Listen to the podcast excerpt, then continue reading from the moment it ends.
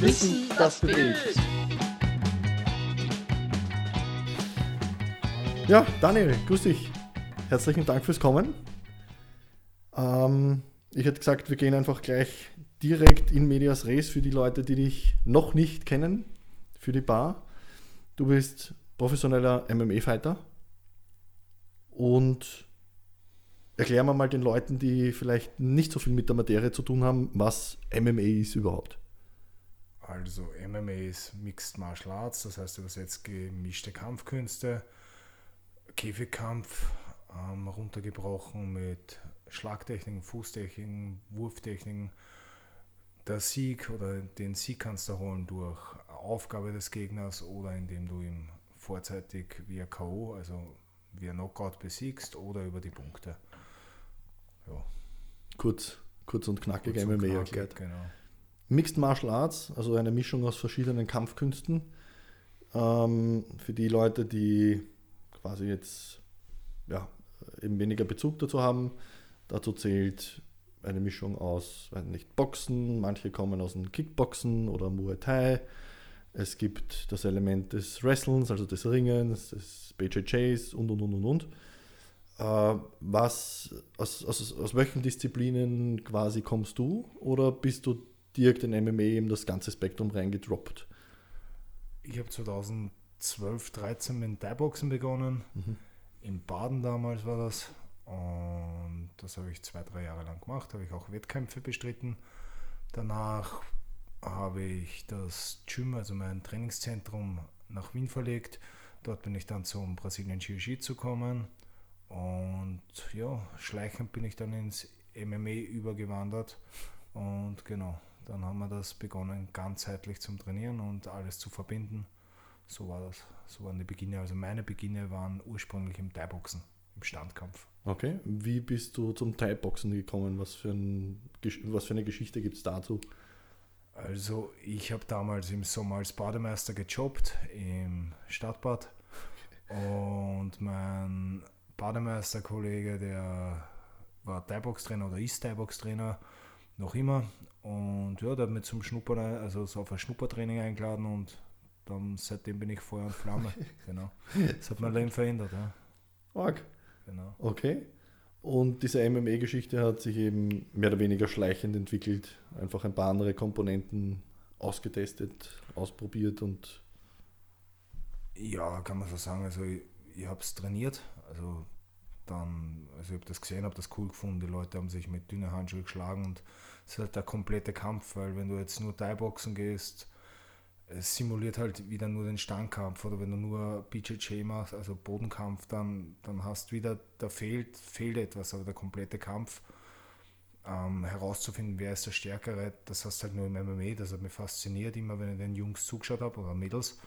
Und ja, dann irgendwie so bin ich halt dann reingerutscht in das Ganze und ja, so würde ich das sagen. okay. So. Jetzt ist ähm, MMA generell, sage ich jetzt, oder würde ich behaupten, in Österreich eine, eine, ein ziemlich großer Randgruppensport noch. Von 2012, glaube ich, hast du gesagt, hast du angefangen, also mit den Thai-Boxen, bis 2023, in den elf Jahren. Äh, hast du, hast du eine extrem starke Entwicklung in der, in der Popularität mitbekommen, auch in unseren Kreisen in Österreich oder was? Eventuell durch die UFC, wenn nicht.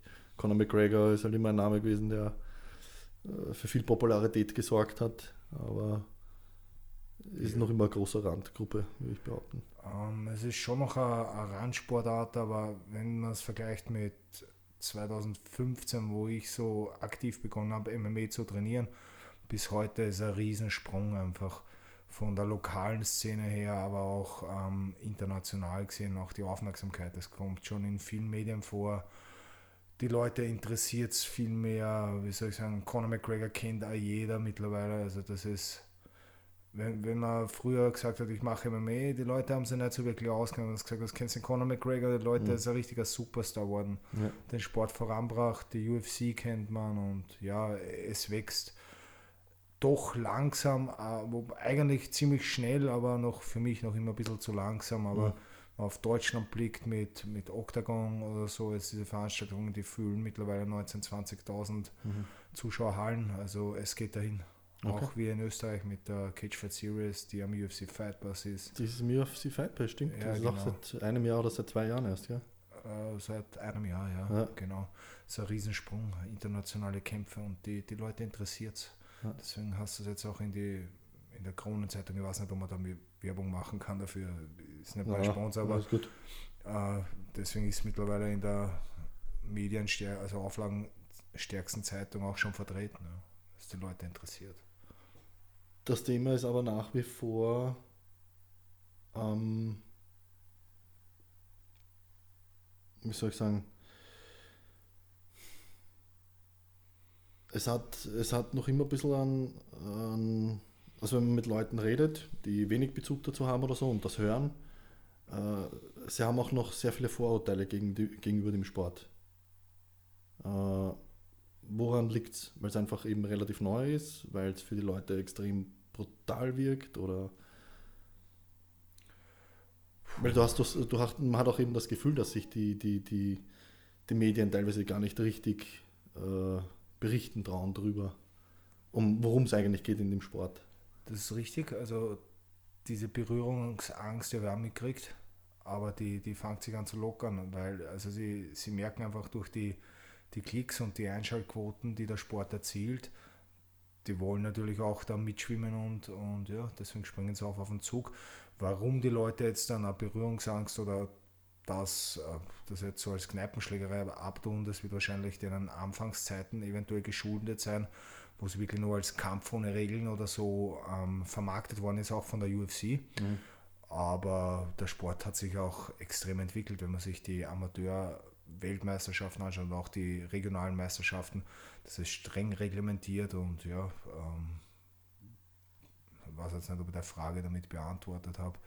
Aber es ist ja auch ein komplexes Thema, also ich glaube, man ja, kann es eh nicht so ja, konkret jetzt beantworten. Es ist ja auch, ich glaube, in, in, wo war das, in Frankreich haben sie, glaube ich, ist ja erst seit einem Jahr legal oder so. Ja, richtig, richtig. Also MME an sich.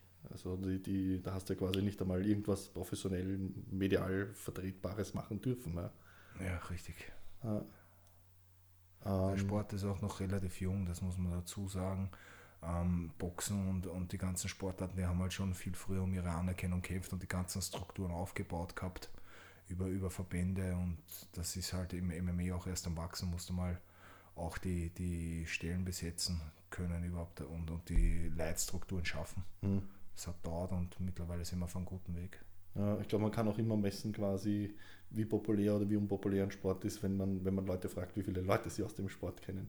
Und wenn ich jetzt sage, beim Boxen also die meisten Leute werden sagen, weiß nicht, Mike Tyson, Evander Holyfield, Muhammad Ali oder so weiter. Also in Wirklichkeit von den Namen her eh auch relativ verhalten, zumindest in unseren Kreisen, glaube ich. Und bei MMA, ja, Conor McGregor vielleicht, Alexander Rakic bei uns in Österreich vielleicht schon ein bisschen mehr. Ähm, aber ja, es ist halt spannend, wie, wie vorurteilhaft äh, einem Sport gegenüber ähm, eben auch medial berichtet wird wenn es eigentlich eben viele coole junge Talente gibt, die sportlich. Also für mich ist MMA auch super faszinierend, weil es einfach körperlich dem, dem Athleten alles abverlangt, in jeglicher Hinsicht und in jeder Disziplin. Ja. Ähm, also das ist, was die körperliche Athletik betrifft, die, die Königsklasse immer, sage ich. Umsonst kannst du nicht nur zwei, dreimal im Jahr kämpfen. Das hat ja auch einen Grund. Ähm, aber gut, Österreich ist immer ein bisschen hinten nach. Ja, du, ähm, wie gesagt, verstehe auch, für die Leute wirkt das brutal. Warum die Medien dann auch das so schreiben, natürlich, die brauchen Klicks auch und jetzt schauen, oh, brutales K.O. oder das unmenschlicher Sportart oder sowas. Das klicken die Leute, das wollen die Leute lesen und das ist halt so. Mhm. Aber, aber das ist halt nicht de facto, ist halt so nicht, weil es gibt für diverse Situationen Techniken und die Leute ich und oder, oder viele andere Leute in Österreich, auf der ganzen Welt natürlich, sind Athleten, wie du sagst, die das sportlich sehen. Und da geht es nicht darum, um sie da irgendwem zu verletzen. Es ist part of the game, aber in einem sportlichen Wettkampf soll sie da gemessen werden und das war es auch dann schon wieder. Ja. Genau. kommen wir mal, äh, gehen wir mal quasi wieder ein Stück zurück und kommen mal ein bisschen zu dir direkt. Ähm, 91er Baujahr, korrekt? Richtig. Okay. Äh, wie schauen deine Stats aus quasi im, im Pro- und im Amateurbereich? Was, was waren deine Errungenschaften, Medaillen, Pokale bis jetzt? Also meine Statistik im Amateurbereich ist 25 Siege, 6 Niederlagen und ein Unentschieden. Ich bin dreifacher Staatsmeister, ähm, zweimal in der Klasse bis 70 Kilo, einmal bis 77 Kilo, also im Leichtgewicht und Weltergewicht. Im Interna international habe ich in Italien ein Turnier gewonnen, der heißt Alpe Adria Cup. Da waren zwei italienische Staatsmeister dabei und ein Moldawier, auch bis 70 Kilo. Und bei Welt- und Europameisterschaften bin ich bis ins Viertelfinale gekommen. Krass. Das, das ist amateurmäßig gewesen. Und dieses Jahr bin ich zwei, also im März 2023 habe ich debütiert als Profi und mittlerweile stehe ich 3-0. Mhm. Genau. Alle drei vorzeitig beendet die Kämpfe. Okay. Ja. Durch das sogenannte KO eben, oder? Ja, ja, ja, ja, Oder zu- also zumindest gemischt. Chaos und die Chaos, also keine Submissions. Okay. Äh, und du bist im Nationalteam des österreichischen MMA-Kaders. Ist das so richtig formuliert? Ich war, ähm, äh, du kannst, im, im Profisport gibt es kein Nationalteam mehr.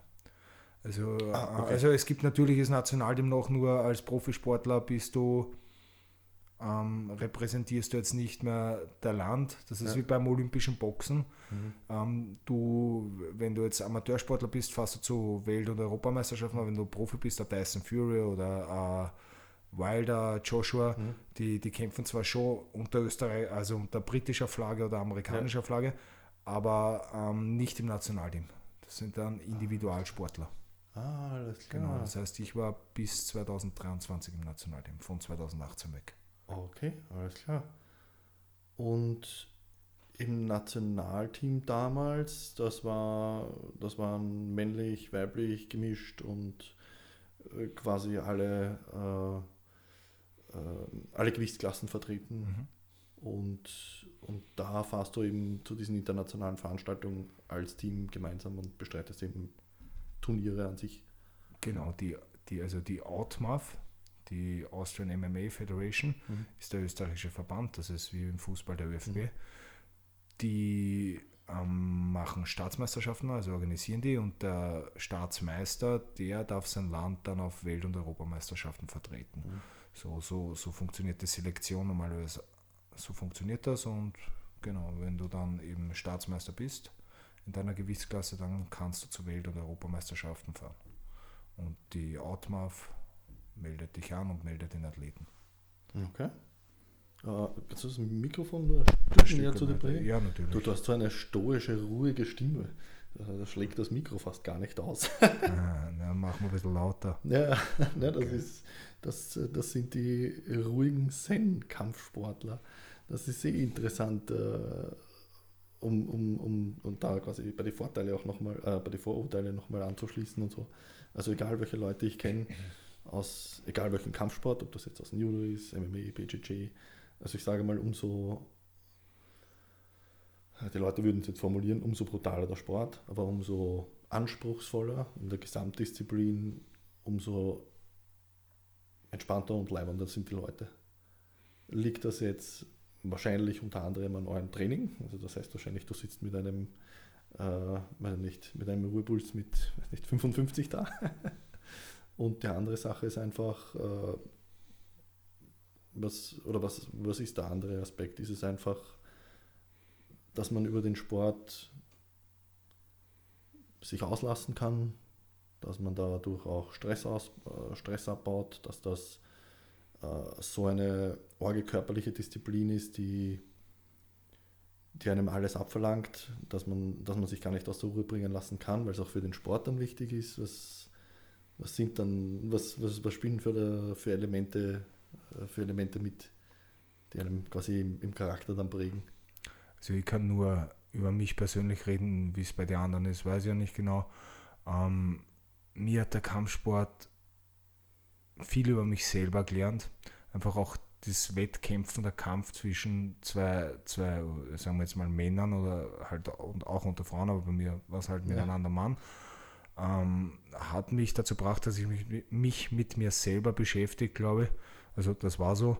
Und dadurch habe ich viele Sachen über mich kennengelernt, weil wenn man mich von früher kennt, ich war ziemlich umtriebig, äh, ein bisschen, äh, keine Ahnung, wie man es nicht formuliert, sagen wir so, eine Rabauke, habe hab mhm. Umfug drin.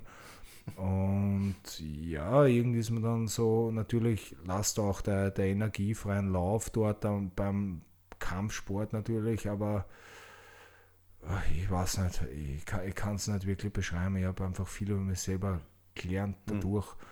Mhm. Ähm, ja. Es sind einfach mehrere Faktoren bestimmt. Ne? Natürlich, ne? also ich glaube nicht nur, wenn du jetzt wie wild am Sandsack rein hast, dass du dann keine Energie hast. Ja. So, so war es jetzt bei mir nicht. Also mhm.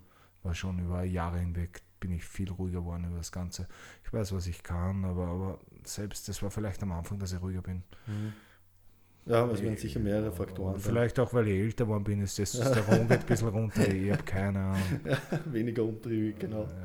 Ja, ja. ich meine, ich habe so ganz hin und wieder sporadisch, regelmäßig, unregelmäßig ein bisschen BJJ gemacht. Und, und was, was da definitiv ein Faktor war, was zumindest mich ein bisschen runtergeholt war, war einfach dieses, dieses Gefühl von wegen, du, die wird schon zeigt, wo dein Platz ist quasi. Mhm. Also auch wenn du jetzt fit bist und weiß nicht, ich bin viel laufen gegangen und viel wandern und Fitnessstudio und habe lange Handball gespielt und dann gehst du ins erste BJJ-Training und irgendeiner, der weiß nicht, zwei Köpfe kleiner ist als du und halt schon seit zehn Jahren ringt und seit fünf Jahren BJJ macht, macht dich halt mit dem kleinen Finger auf. und ja. das ist schon so, okay. Das ist richtig, ja, das, das, stimmt total. Also das hat auch bei mir Bewusstsein geschaffen, dass ich halt doch nicht der ganz große Macho bin. Das ist es war.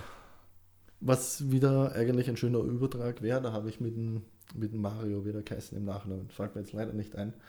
Äh, der ist Ringer und betreibt, äh, betreibt auch eine Ringerschule und der tourt auch in ganz Österreich herum mit einem speziellen Konzept, wo sie, wo sie in Schulen gehen und eben so ein bisschen Ringen anbieten. Und in Wirklichkeit die eigentliche Zielgruppe eben die Burschen sind, die gerne ein bisschen die Storken spielen und die, die, die, die kleinen Kinder, weiß nicht, in den Müll, in den Mülltonne, in die Mülltonne stecken, mhm. äh, eben um denen ein bisschen zu zeigen, so hey, das könnte dir mal widerfahren, dass ähm, und das finde ich eigentlich einen schönen Aspekt, dass man eigentlich viel für Kinder, für deren mentale Stärke machen kann damit, ja, mit solchen Sportarten. Ja, ähm, natürlich.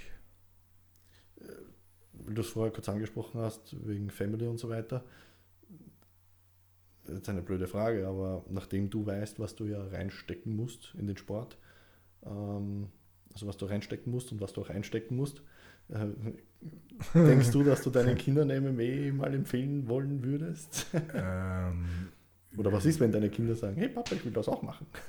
Oh, ich würde mich freuen darüber, wenn sie es machen wollen würden wenn sie es wollen, ähm, wie gesagt, dann unterstütze ich es, aber ich unterstütze auch, wenn sie Ballett machen wollen würden. Also, wie gesagt, für mich wäre es wichtig, dass, dass dadurch eben Disziplin lernen und dass bei einer Sache bleiben, dass sie mhm. Spaß dran haben. Ob's, ob ich jetzt dann glaube, dass es lustig ist, wenn man das wettkampfmäßig betreibt, für mich ist was, für viele andere nicht Diät halten und, und Schläge einstecken, wie du sagst, ist nicht, ist nicht für jeden Menschen was. Ähm, mir persönlich, glaube ich, mich würde es freuen, meine, meine, Freundin wahrscheinlich nicht so. Mhm. Also die, die Mutter, ich kann nur von meiner Mutter sprechen, die hat immer ein bisschen Panik, wenn der Sohn kämpfen geht, aber in Wahrheit, ich habe jetzt dann 35 Kämpfe und ich bin eigentlich unverletzt immer rausgegangen. Das Training ist viel verletzungsanfälliger. Mhm. Um, ähm, ja, das hätte ich vielleicht nicht sagen sollen, weil dann hat es jetzt ein bisschen aufs Training. ja. 35 äh, Kämpfe, das, das ist ja das ist schon ein ordentliches Resümee. Ja. Mhm. Und 35 Kämpfe de facto ohne, also was heißt de facto ohne Verletzungen? Ich weiß nicht, ich komme aus dem Handball, für mich war jetzt, weiß ich nicht, gewisse Verletzungen, die für andere Sportarten schon schwere Verletzungen gewesen wären, waren bei uns so von wegen, ja, das gehört zum Handball dazu. Also bei dir gibt es ja da auch sicher Abstufungen. Ja. Ich sage jetzt einmal, ein blaues Auge ist, gehört dazu.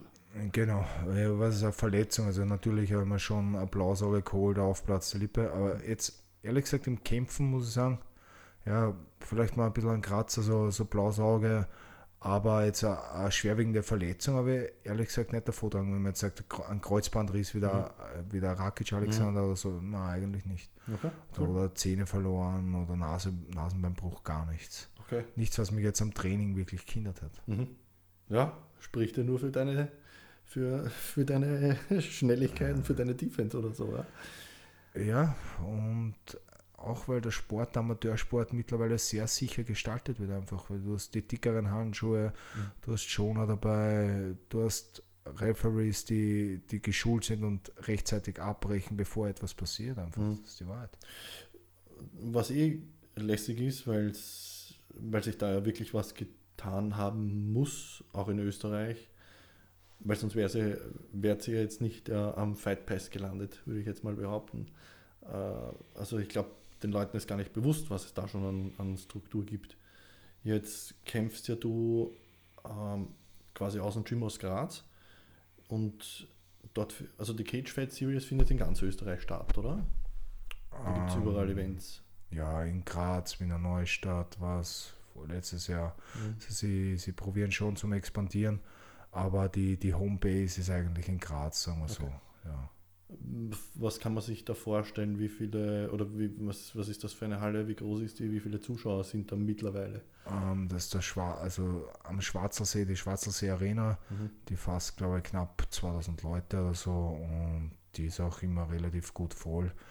Aber die meisten Leute werden das halt streamen über ein Fightpass. Also da mhm. hast du doch dann, die sind die 2000 Leute eine relativ kleine Gruppe ja. an, an, Leuten, die sich das anschauen, weil beim Fight Pass, das ist der größte, das größte Kampfsportmedium einfach, was gibt. Mhm. Ich habe jetzt keine Zahlen, aber ich kann mir vorstellen, dass das schon in die Tausende, Hunderttausende gibt, mhm. ähm, geht von Leuten, die sich das anschauen. Ja, die Reichweite ist ja. sicher mit dem Fight Pass, Fight Pass richtig gut. Wobei, die, ja, das wäre interessant, wie viele Leute, die in den gut in Europa vielleicht mehr, gerade durch ein bisschen den Hype, nicht Polen, Tschechien jetzt auch äh, ja, auch die, die, die, Kam die Kampfsport-Nerds, ähm, sage ich mal, die sich alles ja. reinziehen. Du hast doch ein paar auf der Welt verteilt.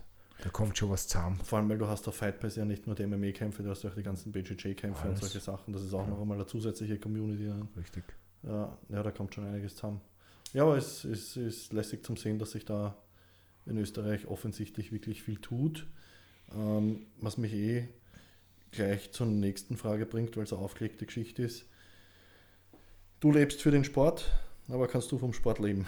äh, kurz und knapp nein. Ja. Ähm, genau, ich job nebenbei als Bürokaufmann. Meine Mutter hat eine Reinigungsfirma. Äh, ja. Ich habe Sponsoren, das, denen ich sehr dankbar bin natürlich, also über jeden Einzelnen. Aber leben davon kann ich nicht. Also, ja. genau. Gibt es äh, bei den Kämpfen, bei denen du jetzt pro-mäßig teilnimmst, ein, ein Siegergeld? Es gibt da, angenehmer Höhe, sagen wir so? Es gibt da Antrittsgage, ähm, die ja, also bei mir noch relativ gering ist. Man muss auch sagen, ich bin in den Anfang, Anfängen meiner mhm. Profikarriere jetzt drei Kämpfe. Ja. Die, die Leute, die 10, 15 Kämpfe haben, die verdienen dann schon wahrscheinlich deutlich mehr. Mhm.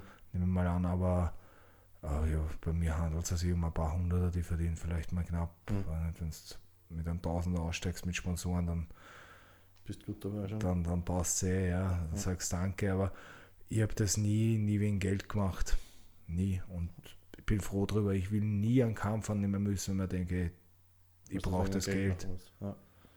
Ist es, ähm, jetzt abgesehen von der, sag ich mal, sportlichen Wertigkeit, die einfach mit, mit mit der Anzahl der Kämpfe und deiner Siege dann im Pro-Bereich steigt, ähm, hängt vermutlich auch davon viel ab, wie du quasi dich als Marke verkaufst und präsent bist und Reichweite auf Social Media hast etc. Schon auch ein großes Thema wahrscheinlich, oder?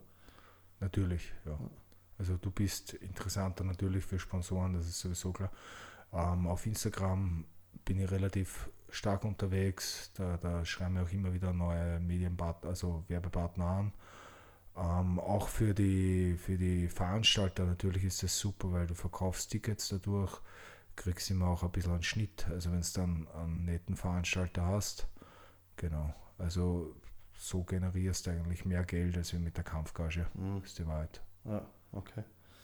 Ja, ist eh eigentlich fast in jedem Sport so, dass dich halt, wenn du, wenn es dir ums Geld ginge, oder den Sportlern, um, denen es ums Geld geht, du musst dich halt bis zu einem gewissen Grad als Marke verkaufen dann, ne? und präsentieren. Und das wirst du nicht drumherum kommen. Ja, natürlich, das ist part of the game. Mhm. So ist halt, aber ist ja nichts Schlimmes. Na, definitiv nicht, solange man nicht den, den, den, den, den eigentlichen Fokus oder das Motiv, warum man den Sport macht, verliert. Äh, aber ich denke, also gerade in so einer Sportart wie der eurigen wird das eh eher selten passieren, würde ich jetzt mal behaupten, dadurch, dass so viel am Spiel steht an sich. Schon allein die körperlichen Konsequenzen, die du erträgst, wenn du in den Ring steigst, ohne dass du einen klaren Fokus hast. So schnell kannst du wahrscheinlich gar nicht schauen. Siehst die Sternchen fliegen.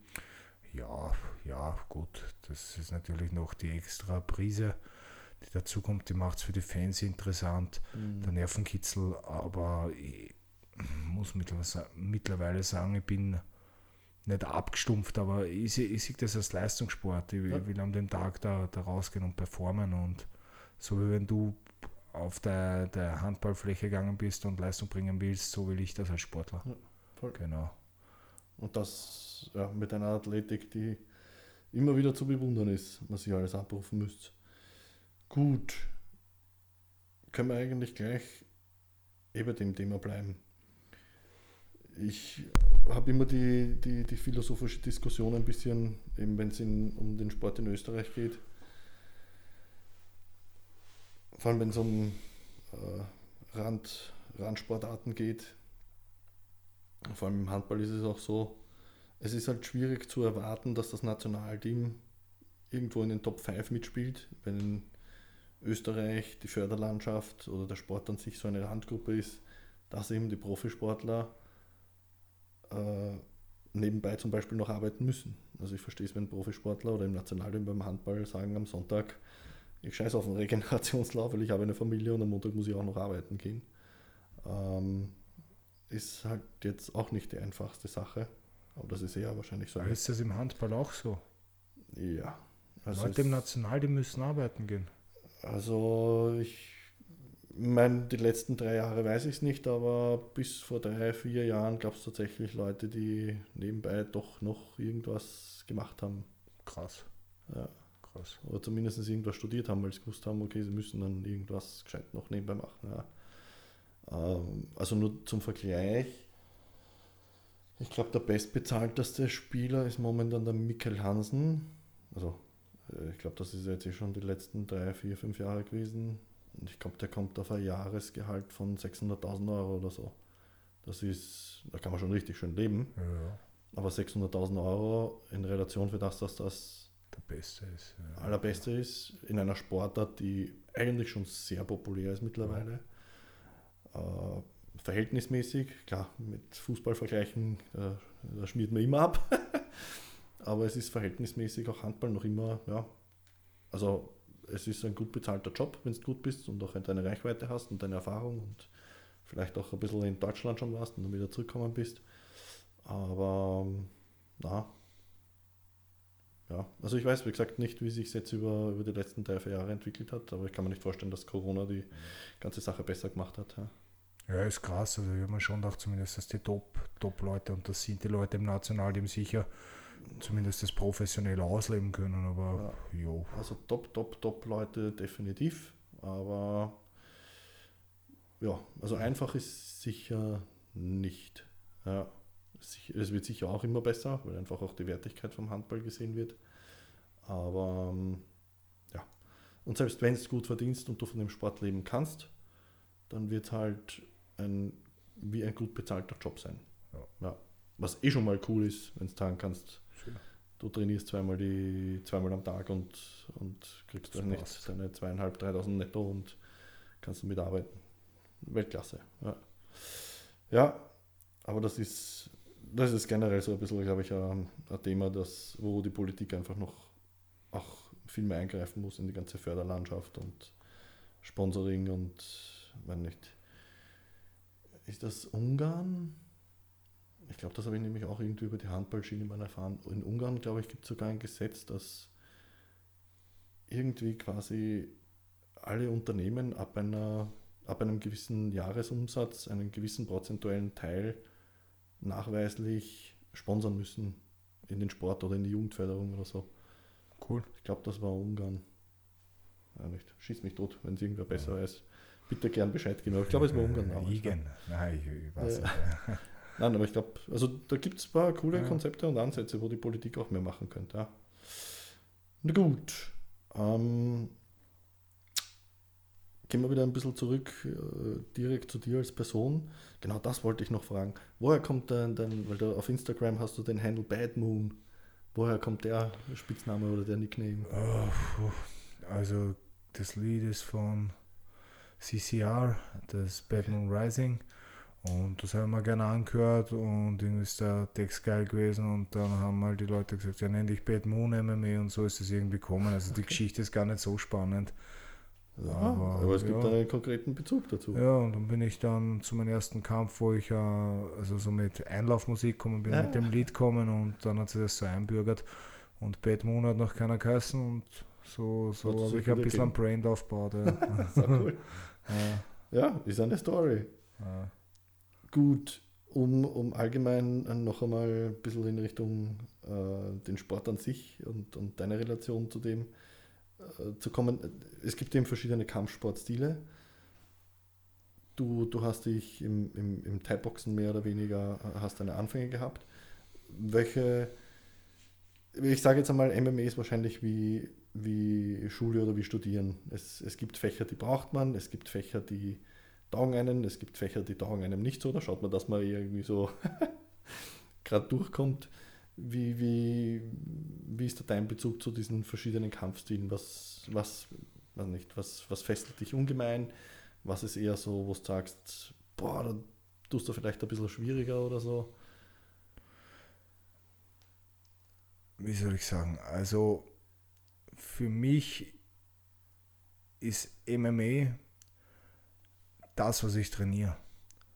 Ähm, ich finde, in Österreich haben wir generell das Problem, das Verständnisproblem, dass man, oh ja, ich muss zum BJJ-Training gehen, ich muss meinen Bodenkampf verbessern, ich muss zum Ringen gehen und da muss ich mal was zusammensuchen. Aber die Hälfte der Techniken oder 80 Prozent der Techniken funktionieren ja nicht, weil ja am Boden dazu zum Beispiel geschlagen wird. Das heißt, wenn wenn du vom BJJ kommst, da, wenn du jetzt dann da schrimpst oder, oder irgendwelche Sachen machst und da unten mal dumm drückst, du kriegst ein Brett ins Gesicht im Mhm. Wahrheit. Das heißt, ähm, du musst mal alles, was im BJJ ist, musst du mal 80% abziehen, weil du ja immer Hand vom Gesicht brauchst zum Mhm. Beispiel. Und das macht viele Techniken einfach invalid, also nicht funktionsfähig. Und dasselbe ist beim Boxen. Du, du gehst jetzt zum Boxen, weil du dein Stand-up, deinen Standkampf verbessern willst. Das Problem ist aber, du hast andere Regeln. Du hast zum Beispiel keine Kicks dabei, deswegen ist der, der Stand schon anders, beziehungsweise die, die Distanz, wo das Mhm. Ganze abbrennt. Dann kämpfst du noch in einem Oktagon, also in einem Achteck mit einem Gitter und nicht in einem, in einem Ring mit einem Seil. ja. So äh, ändert wieder das ganze Spiel und dann hast es Ringen zum Beispiel, also dazu hast du noch andere Handschuhe, was das Deckungsverhalten und und und und verändert. Dann ähm, kommen wir zum Ringen, dort startest du mal in diesen Ringer-Clinch, äh, wo auch nicht geschlagen wird, der, der, der Standpunkt ist tief, das ist super fürs Ringen, aber im Wald kriegst du unten ein Knie ins Gesicht oder, oder sonstige Sachen. Dann hast du noch ein Gitter, ähm, wo crestelt wird, wenn da der Name Nurmagomedov versagt, der Mhm. Khabib.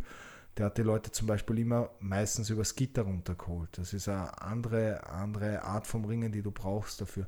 Sprich, mein Ansatz ist, du musst MMA als Ganzes sehen und auch so trainieren. Mhm. Ist klar, dass du, ähm, wenn du eine Standeinheit machst, also du kannst, äh, musst MMA Stand-up trainieren. Du darfst jetzt nicht glauben oder solltest nicht glauben, ist mein Ansatz, dass du zum Boxtraining gehst, wenn du MMA kämpfen willst. Nein, nein, wenn, wenn du boxen willst, äh, ein Boxtraining gehst, dann musst du in einen Boxring gehen. Mhm. Sag mal, wenn ich Fußball spielen will, dann gehe ich ja nicht aufs Hallenfußballtraining. Ja, ich spiele mit einem Ball und ich spiele mit dem Fuß und Ja. es ist besser, als wenn ich nichts tue, aber besser wäre, wenn ich aufs große Feld gehe. Mhm. Das ist halt mein Ansatz dazu. Äh, die, die Frage, wo, wo ich mir am schwersten tue oder so, pf, ja, wahrscheinlich beim Ringen oder so, würde ich mal sagen. Ähm, Takedown-Defense ist ganz gut. Ja. Aber ich mache alles gern. Ja. Ich mache alles gern, aber am liebsten bleibe ich stehen und Okay. schlag mich halt. ja. Ja, Na, aber das ist, äh, das ist ähm, äh, eine wichtige, wichtige, interessante Aussage, weil so wie du sagst, ähm, die, die Umstände verändern sich so, dass du, auch wenn du jetzt Judo, keine Ahnung, als Staatsmeister bist, in MMA musst du Judo wieder komplett neu denken einfach.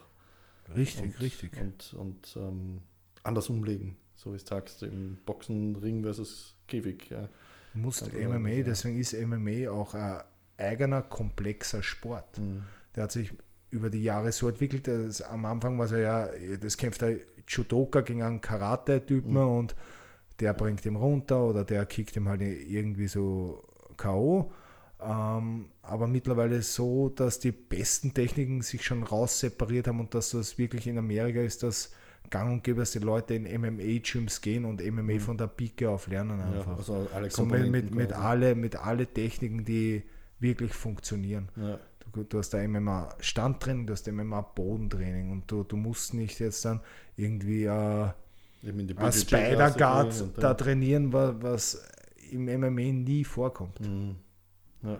Verschwendete Zeit. Ja. Also wenn du das mit fünf gelernt hast dann und das auf einem Olympianiveau hast, na, dann hast du das Ringen sowieso, ja klar, Ja. wirst wahrscheinlich äh, viele Kämpfe gewinnen können, aber hast du Aber du wahrscheinlich musst halt andere Komponenten wieder reinbringen Ja, und eben anfangen zum natürlich. anders denken. Ja, genau. ja das, ist, das ist echt interessant. Also wie gesagt, die, die ein, zwei Mal, wo ich da auf der BJJ-Matte war, es ist, äh, das war schon so interessant und MMA. MMA ist halt echt so die, die höchste Form von, von Schachspielen mit dem Körper Ja. und mit den Körpergliedmaßen und, und selbst in MMA, also es ist interessant, wenn man UFC schaut, äh, wenn sie es, wie sie es kommentieren, wie sich die Kämpfe teilweise verändern. Also selbst in MMA gibt es ja auch ständige Evolution, weil man drauf kommt, weiß ich nicht. Also ich glaube, die letzten Jahre haben sie eben gesagt, dass die, die Calf-Kicks äh, präsenter worden sind, die es früher in der Form nicht gegeben hat. Und dann hat man halt gesehen, wow, eigentlich ist super effektiv. Also selbst, also oder gerade deswegen, weil es so komplex ist, gibt es ständige Evolutionen und Vor allem, weil der Sport noch so jung ist. Ja. Weil er noch extrem jung ist. Also der Sport ist 30 Jahre alt. Mhm. Ähm, da da gibt es noch so viel Entwicklungspotenzial. Der Sport, den wir, von dem wir heute reden, der wird mit dem Sport, der in zehn Jahren passiert, wahrscheinlich nicht mehr, also natürlich noch ja, einiges zu tun, aber ausschauen einfach. Ja. evolutionär sich viel mehr entwickeln als wie zum Beispiel Fußball oder Handball, weil Ja. da, ja, Ja, Handball ist, Handball ist auch ein interessantes Beispiel. Da, da, die haben die letzten auch 30 Jahre so eine orge Evolution eigentlich durchgemacht, wo ich auch schon gespannt bin, wo sich das hin entwickelt. Weil Handball, also mein Großvater hat noch Feldhandball gespielt. Da hat man Handball noch gar nicht in der Halle gespielt, sondern mehr oder weniger auf einem Grasfeld. Da hat man auch nicht tippen können und so weiter. Und der Ball war in Wirklichkeit so ein Mini, ein, ein, ein Mini-Medizinball. ja Und krass. Eigentlich erst vor, pff, schieß mich tot, 30 Jahren oder so, hat man das dann eigentlich so sukzessive in die Halle verlegt. Und wenn nicht, wie ich damals mit 15 Handball gespielt habe, also der Klassiker, der Kreisspieler ist der Blade, der Stärkste, der Größte, weil der kriegt den Ball zugeschupft, der dreht sich um, reißt alle anderen mit und wirft den Ball ins Tor und fertig. Ja. Heutzutage schauen eigentlich alle gleich athletisch aus. Noch ein Kreisspieler kann einen Konter laufen, weil er auf einmal viel athletischer ist. Ja. Ja, aber auch der, wie du sagst, eben Sag- die, die Komponente der Athletik der Leute hat sich so verändert, Voll. dass sich natürlich auch der Sport dann und auch die Techniken Genau. und Taktiken verändern. Das ist, ist brutal. super, super schön zum Zuschauen, ja.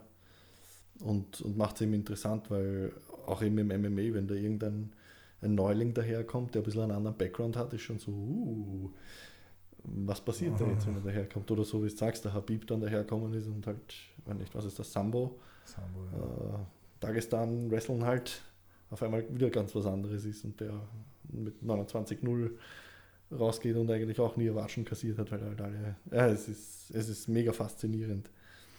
Wie, wie, wie siehst du, da würde ich auch noch gerne kurz zurückkommen, weil wir gerade gesprochen haben, zwecks äh, Social Media, dich, dich schreiben auch potenzielle Partner an etc. Die, Media, äh, die mediale Wahrnehmung von MMA in Österreich, du hast vorher gesagt, Krone, die Kronenzeitung oder Krone TV ist da eine der Medien, die ein bisschen mehr aufspringt auf den Zug, oder wie?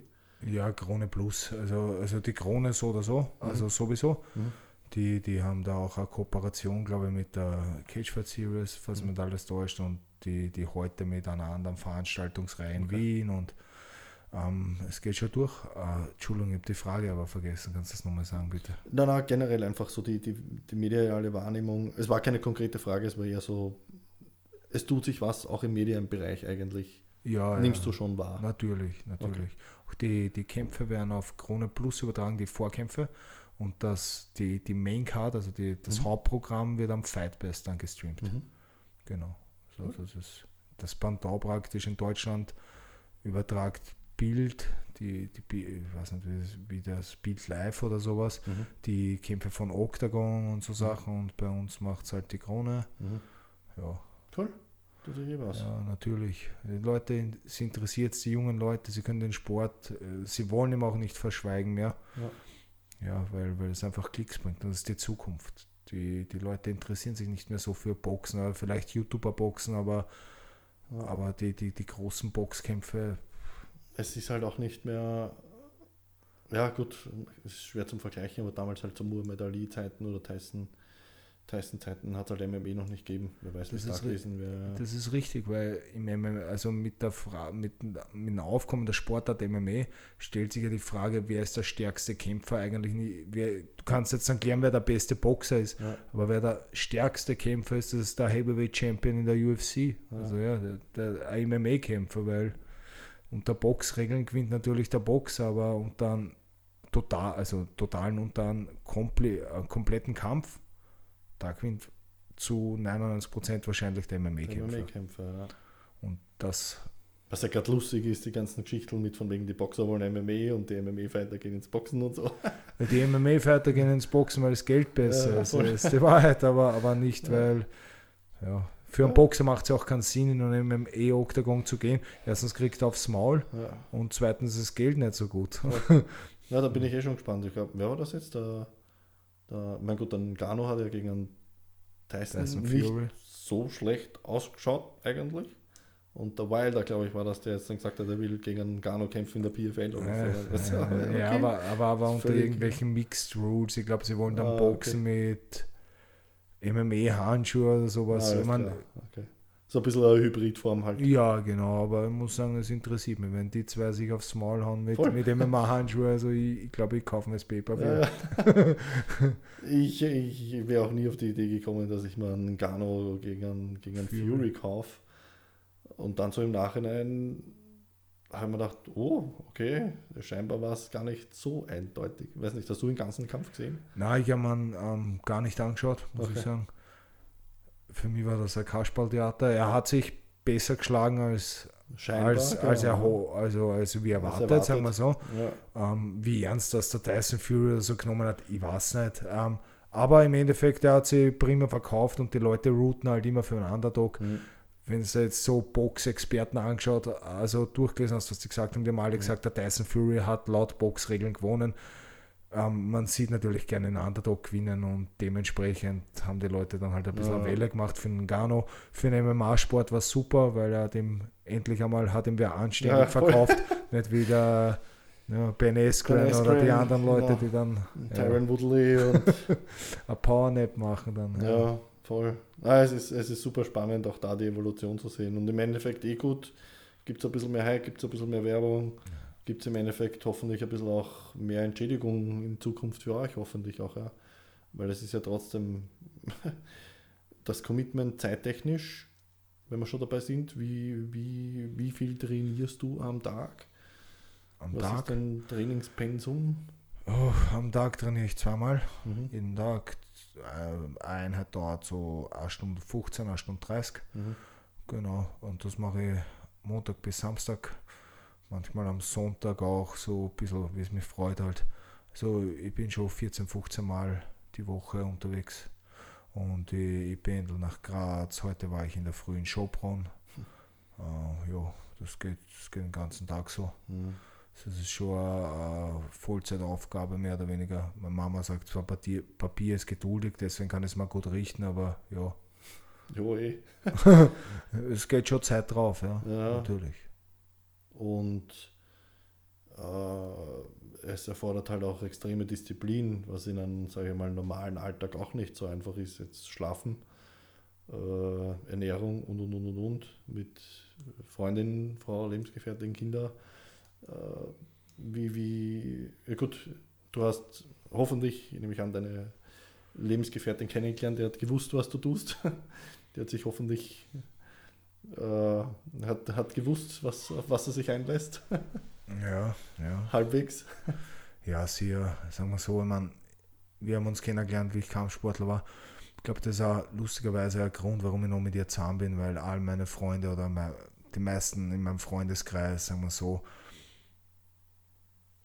fortgehen. Die, die haben andere Strukturen im Leben. Und ich weiß noch, wie es bei mir früher war, mit 25, 26, ich weiß nicht, ob ich das schon kennengelernt habe oder nicht, aber alle meine Freundinnen davor habe ich verloren, mehr oder weniger durch selber, weil ich fort war am Wochenende saufen, mhm. dann habe ich gestritten mit ihr, sie irgendwelche Sachen gesagt, irrelevant, sie haben nichts gegangen, aber ja, ähm, ja und, und, und, jetzt dann so, und auf den Punkt zu kommen, äh, über den Kampfsport, haben sie halt meine Interessen so verändert, dass ich am Wochenende dann nicht mehr irgendwo an der Decke gesessen bin und vielleicht damit den Havara Antrag habe oder also Freund für die Leute, die das nicht wissen, mit, dem, mit, mit, die, mit anderen Leuten Gäste einen Streit provoziert habe oder mit der Freundin dann im gestritten, weil was weiß ich, um was da immer gegangen ist, ja. Mhm. Ähm, sondern jetzt sieht sie blöd gesagt daheim und bereit mir am nächsten Tag vor fürs Training. Ja. Das, ist, das ist halt die Struktur und, und die, die ja, Interessen haben sich einfach so geändert, dass ich weg bin und jetzt, glaube ich, der bessere Lebenspartner bin als vor. Mhm. So, weil ich, ich, ich sehe es auch und ich, ich, will da jetzt keinen für seinen Lebensstil irgendwie fronten, wenn man sagt, so, ja, verurteilen, ja. Ähm, aber ich weiß, dass das viele Probleme mit sich bringt, weil klar geht Zeit drauf und ich bin sicher nicht leicht mit, mit den ganzen Ernährungsgeschichten. Ich habe da, da mal durchrechnen, wie viele Kohlenhydrate und Eiweiß und wann nimmst du was zu dir. Und die, und die Frau kocht und, und das Ganze. Aber die anderen Leute zum Beispiel und, und die Zeit, die drauf geht, da hast du nicht die Zeit mit den Kindern und, und ist, ist eh klar. Und ja, aber die anderen Leute jetzt dann, sagen wir, 9 to 5 arbeiten gehen und dann am Abend nach Hause kommen, dann, dann saufen sie zwar Bier und in Wahrheit sind sie zwar jetzt zu Hause, aber wirklich anwesend sind sie auch nicht. Also wem tut uns dann gefallen damit mhm. und dann, dann vielleicht noch, weil mit seinem Leben unzufrieden ist, ähm, fängt dann Streit an. So war es ja bei mir genauso. Mhm. So, und äh, heute bin ich mit mir im Reinen und weil ich mit mir im Reinen bin, kann ich meiner Familie auch das Beste geben, was ich kann.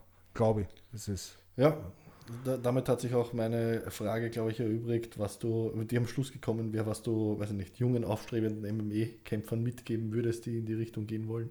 Ich glaube, das ist schon einmal eine sehr coole, sehr coole Geschichte, einfach was es mit dem Leben bringen kann und was das, was das mit sich, was das mit sich bringt an, an Lebensqualität auch einfach. Ja. Sehr.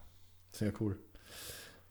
Wie, wie, wie schauen deine Visionen aus, deine, deine Träume mhm. oder Ziele? Weil Träume, ich bin kein, bin kein großer Freund vom, vom Träumen, ich setze mir lieber Ziele. Wie schauen, wie schauen deine Visionen und Ziele aus? Ja, ich meine, das kann sich ja jeder denken. Natürlich will ich in die UFC. Ja. Ähm, aber ähm, um jetzt da nicht da zu viel Floskeln rauszuhauen, aber der Weg ist das Ziel. Im Endeffekt, ich stehe jeden Tag auf und weiß, was ich tue, warum ich es tue und ich will das einfach. Ich, ich will jeden Tag stärker werden, das ist mein Warum. Und ob ich jetzt in die UFC komme, wovon ich ausgehe, oder nein, ist nicht so wichtig. Mir taugt es, wenn ich im Gym bin, wenn ich selber stärker bin, wenn ich mich dort messen kann mit anderen Leuten und die, all die Leute, die ich kennenlerne, jetzt kann ich da sitzen und, und mit dir quatschen, weißt man, das ist, mir, mir taugt das einfach. Du lebst das halt. Ja, natürlich. Ich, ich ja. lebe das, was ich will. Das ja. habe ich früher nicht gehabt. Mhm. Genau. Ja. Ja, voll geil. Ja, sehr, sehr Wenn man die Freiheiten hat, Natürlich. dass man das machen kann. Ja, ist geil. Ja, sehr cool.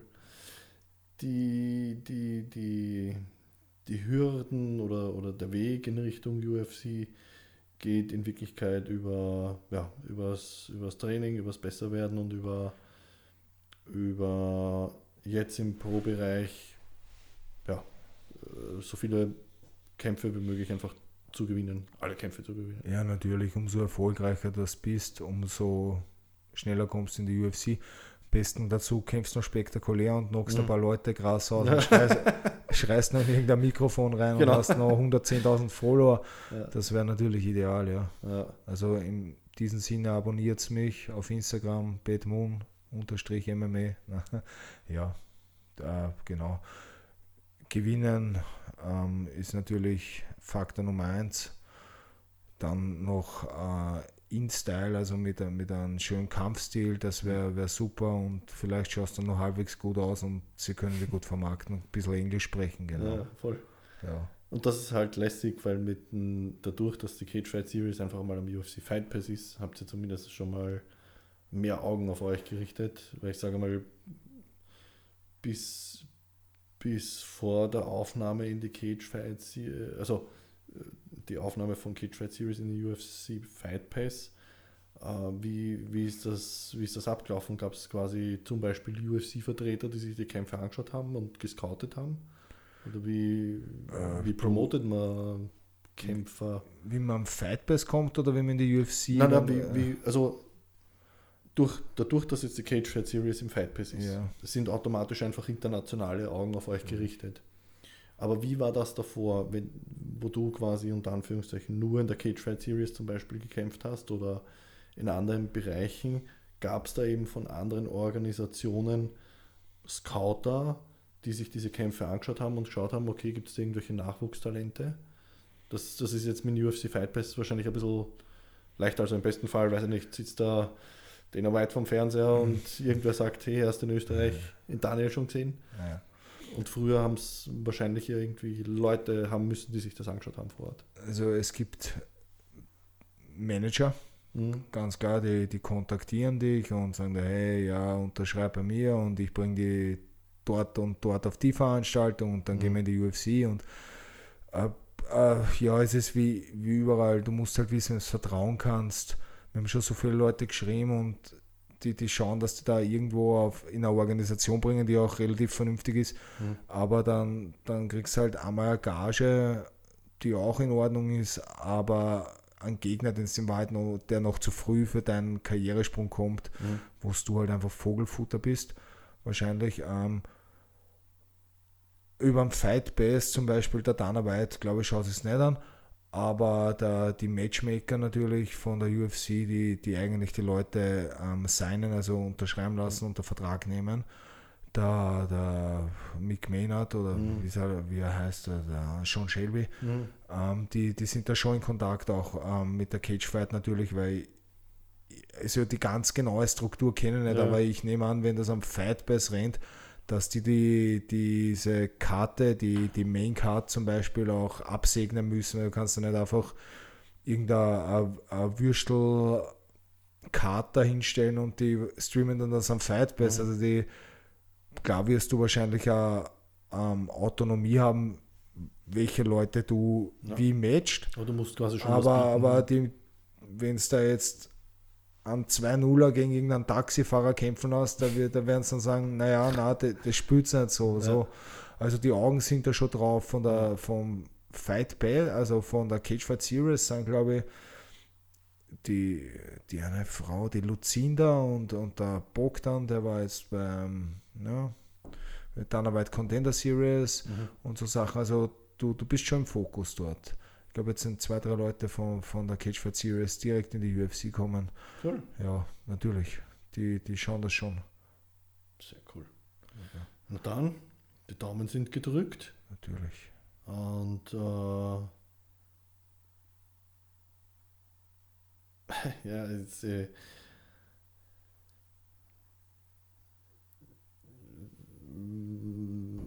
ich sage mal so, im Handball im Handball hast du halt gewusst, dass, dass der Sport an sich, die Belastungen eben seinen Preis zollen. Vor allem durch die ganzen schnellen Start-Stopp-Bewegungen. Du hast viele unkontrollierte Dinge, die du irgendwie abfangen musst, wenn du in der Luft bist. Du bist von der Seite von der Defense gestoßen oder was auch immer. In der, in der, Im MMA hast du natürlich ganz andere Parameter wieder schon allein, weiß ich nicht, die ganzen Impact-Geschichten auf dem Sack. Also es muss das muss der Körper auch einmal aushalten. Die Handgelenke, die Knie, die Schienbeine und so weiter. Ähm, jetzt hast du gesagt, du bist eigentlich verletzungstechnisch im wahrsten Sinne des Wortes mit einem blauen Auge davon gekommen. äh, wie oder wo oder wann glaubst du, ah, ich weiß nicht genau, auf was ich hinaus will. Ich sage mal so, mit zunehmendem Alter verändert sich auch trotzdem der Körper bis zu einem gewissen Grad. Das heißt, weiß nicht, der Klassiker ist zum Beispiel, man muss, um genauso schnell zu bleiben wie, weiß ich nicht, voriges Jahr, aber in gewissem Alter muss man dann einen halben Kilo abnehmen zum Beispiel. Äh, wie, wie, wie, wie, wie, schaut denn, wie schaut denn Trainer, den Coachingstab, den Ernährungsberatungsplan, Trainer oder was auch immer aus? Wie, an welchen Parametern entwickeln Sie deinen Trainings- und Ernährungsplan? Ja. Ist das in deinem Alter jetzt auch schon ein Faktor, das Alter? Oder, oder geht es da mehr um einfach zu schauen, okay, nicht, wir machen verschiedene Tests und schauen einfach, wie es der Ergometer abschneidest. Wir schauen, nicht, was du maximal am, am Bangel drucken kannst. Keine Ahnung, was, was sind so die Parameter in deinem derzeitigen Zustand quasi jetzt, an deren du dich misst? Also wenn ich die Frage richtig verstanden habe, so ich habe einen, einen Strength and Conditioning Coach, also wo man gesagt wahrscheinlich Athletiktrainer oder mhm. ja, ähm, da machen wir Krafttests zum Beispiel, Maximalkraft. Wie hat sich die, die Kraft entwickelt? Wir machen einen Sprung, also wie, wie weit ich springe, an der Sprungkraft messen wir und meine, meine anaerobe und aerobe Leistungsfähigkeit wird auch gemessen. So, das machen wir und dann kriege ich äh, alle acht Wochen einen neuen Trainingsplan. Mhm. Genau. Und Ernährungsplan, den mache ich mir mehr oder weniger selber, weil das halt stark davon abhängt, in welcher Gewichtsklasse ich gerade kämpfe und wann der mhm. nächste Kampf ansteht. Ich habe meine. Also Weight Cut. Ja, genau. Ähm, aber ich sag, ich, ich, halte schon Rücksprache mit, mein, mit meinem Trainerstab. Mhm. Ähm, ich muss zum Beispiel jetzt, wenn ich in der Off-Season bin, ist ich zwischen 500 und 600 Gramm Kohlenhydrate am Tag, 3.500 Kalorien, dann hast du 2 Gramm ähm, Protein pro Körpergewicht, das sind bei mir 150, 160 Gramm und den Rest füllst du auf mit Fett. Das sind mhm. zwischen 50 und 70 Gramm Fett zum Beispiel. Mhm. Und zum Wettkampf zu, ähm, je nach Gewichtsklasse, wo du halt gerade antrittst, da, da, verändert sich das Ganze, der, der Intake. Genau. Mhm. So, deswegen schwierig zu sagen. Jetzt so. Nein, nein, aber das sind die gute Parameter. Also ich nehme ja. mal an, dass dann wahrscheinlich noch so Laktattests, Bluttests ja, und so dazukommen. Genau, genau. Äh, nicht wieder auf Hormone wahrscheinlich auch schauen, wie, wie die mm. ausschauen. Bei mir nicht, also okay. Also normale Bluttest-Geschichten oder so? Blut, Bluttest, ja, ähm, aber mache ich sowieso einmal im Jahr. Ja. Ganz normal, weil du brauchst diese, wegen Hepatitis und so Sachen, natürlich, ah, okay. wenn es kämpfen so gehst. Clearance kriegst du. Ja, natürlich, willst du nicht irgendwie dich ja. da anstecken. so Und ja, äh, aber ich, ich lasse die im Bluttest, die, da sagt mir der Arzt, jetzt mehr oder weniger ist das Blutbild in Ordnung, mhm. aber ich kriege da jetzt keinen Rückschluss von irgendeinem Fachmann drauf. Das, das okay, halt, ja. alles klar. Das ist eh, das ist eigentlich eine lustige, eine lustige Frage, auch weil in MME, die, die, wenn Sie jetzt auf dem UFC Fight Pass drauf seid, habt ihr dann auch, oder weiß ich nicht, ob, ob du das weißt, haben sich die, die Anforderungen an die Cage Fight Series jetzt in dem Sinn verändern müssen, was zum Beispiel eben Doping-Tests etc. betrifft. Also müsst ihr auch gewisse Standards, die die UFC vorgibt, erfüllen? Oder ist das in Österreich wieder durch, die, durch, die, durch den Dachverband, durch den österreichischen Dachverband geregelt? Wie, wie funktioniert das? Weißt du das? Also erstmal muss ich sagen, wenn du immer sagst, ihr, äh, ich bin nicht die Cage Fight Series. ähm, ich kämpfe auf ja. der Cage Fight Series, ja. Ähm, ich habe jetzt einmal als Profi dort kämpft. Mhm. Das zweite Mal ist ja, weiß nicht, ob du das mitgekriegt hast, mein Gegner dann hat kurzfristig abgesagt, leider mhm. Gottes. Ähm, dort habe ich eine Urinprobe danach abgeben, ja. Mhm. Ähm, ob das die WADA oder die, die, wer das jetzt dann genau überprüft, mhm. weiß ich auch nicht. Okay. Aber es wird, glaube ich, stichpromatik überprüft. Okay. Kann jetzt aber nicht sagen, Ja, ja. wer oder was Wer das oder was macht. dahinter so, steckt. also ja, Okay, alles klar. genau. Du, Die, die Outmouth selber, Ja. glaube ich, macht es nicht. Mhm. Also das, das obliegt nicht denen. Das muss ja da, das macht Das irgendeine wäre separate Doping. Unabhängig Ja, genau. quasi machen oder so. Ja. Weil das wäre, das ist halt so, also die, die Intuition meiner Frage ist, wie das eben abbrennt, weil wenn, wenn du jetzt, weiß nicht, gegen, gegen einen Franzosen kämpfst, ja, in Österreich, hat, hat der Franzose oder muss der Franzose dann in Österreich eben was auch immer für Anforderungen erfüllen oder wird der, wird der in, in, in Frankreich schon geklärt? Da weiß ich eben, da, da wäre es einfach interessant, wie die Strukturen laufen, weil bei der UFC, glaube ich, werden ja alle international weltweit von dieser USADA getestet, wenn sie Nicht mehr kämpfen. jetzt, nicht mehr. Da hat es ja diesen Streit jetzt gegeben. Die, Stimmt, die, da war die sind, wegen genau, McGregor. Ja, so. genau. Ja. äh, wer sich irgendwelche Wachstumshormone reinknallt, Ja. dass sein Fuß halt schneller verheilt. Ja. Aber, aber gut, ähm, bei der UFC hat es die USADA gemacht. Mhm. Ähm, die machen es jetzt aber nicht mehr und die haben weltweit getestet. Aber jedes, jede, jedes Land hat die eigene Kommission praktisch. Ja. Äh, ja. Das heißt, und, und jedes Land hat auch andere Richtlinien. Ja. In Australien zum Beispiel, da war, da hast, ich weiß nicht, wie bewandert du im MMA bist, aber der Volkanovski hat gegen einen Islam Makachev kämpft Mhm. und da hat es diese, im ersten Kampf hat es diese Streitereien gegeben, weil das war in Australien, Ah, dass der da, Infusion genau, die? Infusionen Ja. sich rein und das ist von Land zu Land verschieden und wenn du Aha. in Australien kämpfst, dann darfst du es eben nicht. Alles klar, Ah. okay. Und, und in Russland oder in Vegas, zu Ja. Amerika, wäre das jetzt wieder kein Problem. Ah. Ja. Okay. Ja, spannend. Muss mal wen von der, von der Cage Fight Series herbekommen, wie das ausschaut, ja. Weil das sind halt schon spannende, spannende, spannende, sag ich mal, Strukturen dahinter, wie das, wie das dann eben tatsächlich abläuft und wie, wie gewährleistet wird, dass alle auf unter Anführungszeichen am selben Niveau ist und dass das halt fair abbrennt, ja. Das stelle ich mir bei solchen Sachen immer extrem schwierig vor. Äh, Ich glaube, das ist, ist finanziell sehr schwierig für so Organisationen, weil gut, die UFC haut da hunderte von tausende Dollar, Millionen raus, dass die so einen Testing-Pool organisieren und Ja, da ist halt ein Land wie Österreich oder so. ja, nein, sicher nicht so gut aufgestellt, ja. Ja, interessant. Das ist, das ist generell eine, eine, eine spannende Frage, die ich gern mit Sportlern quasi philosophisch ein bisschen durchdiskutiere. Die Frage des Dopings.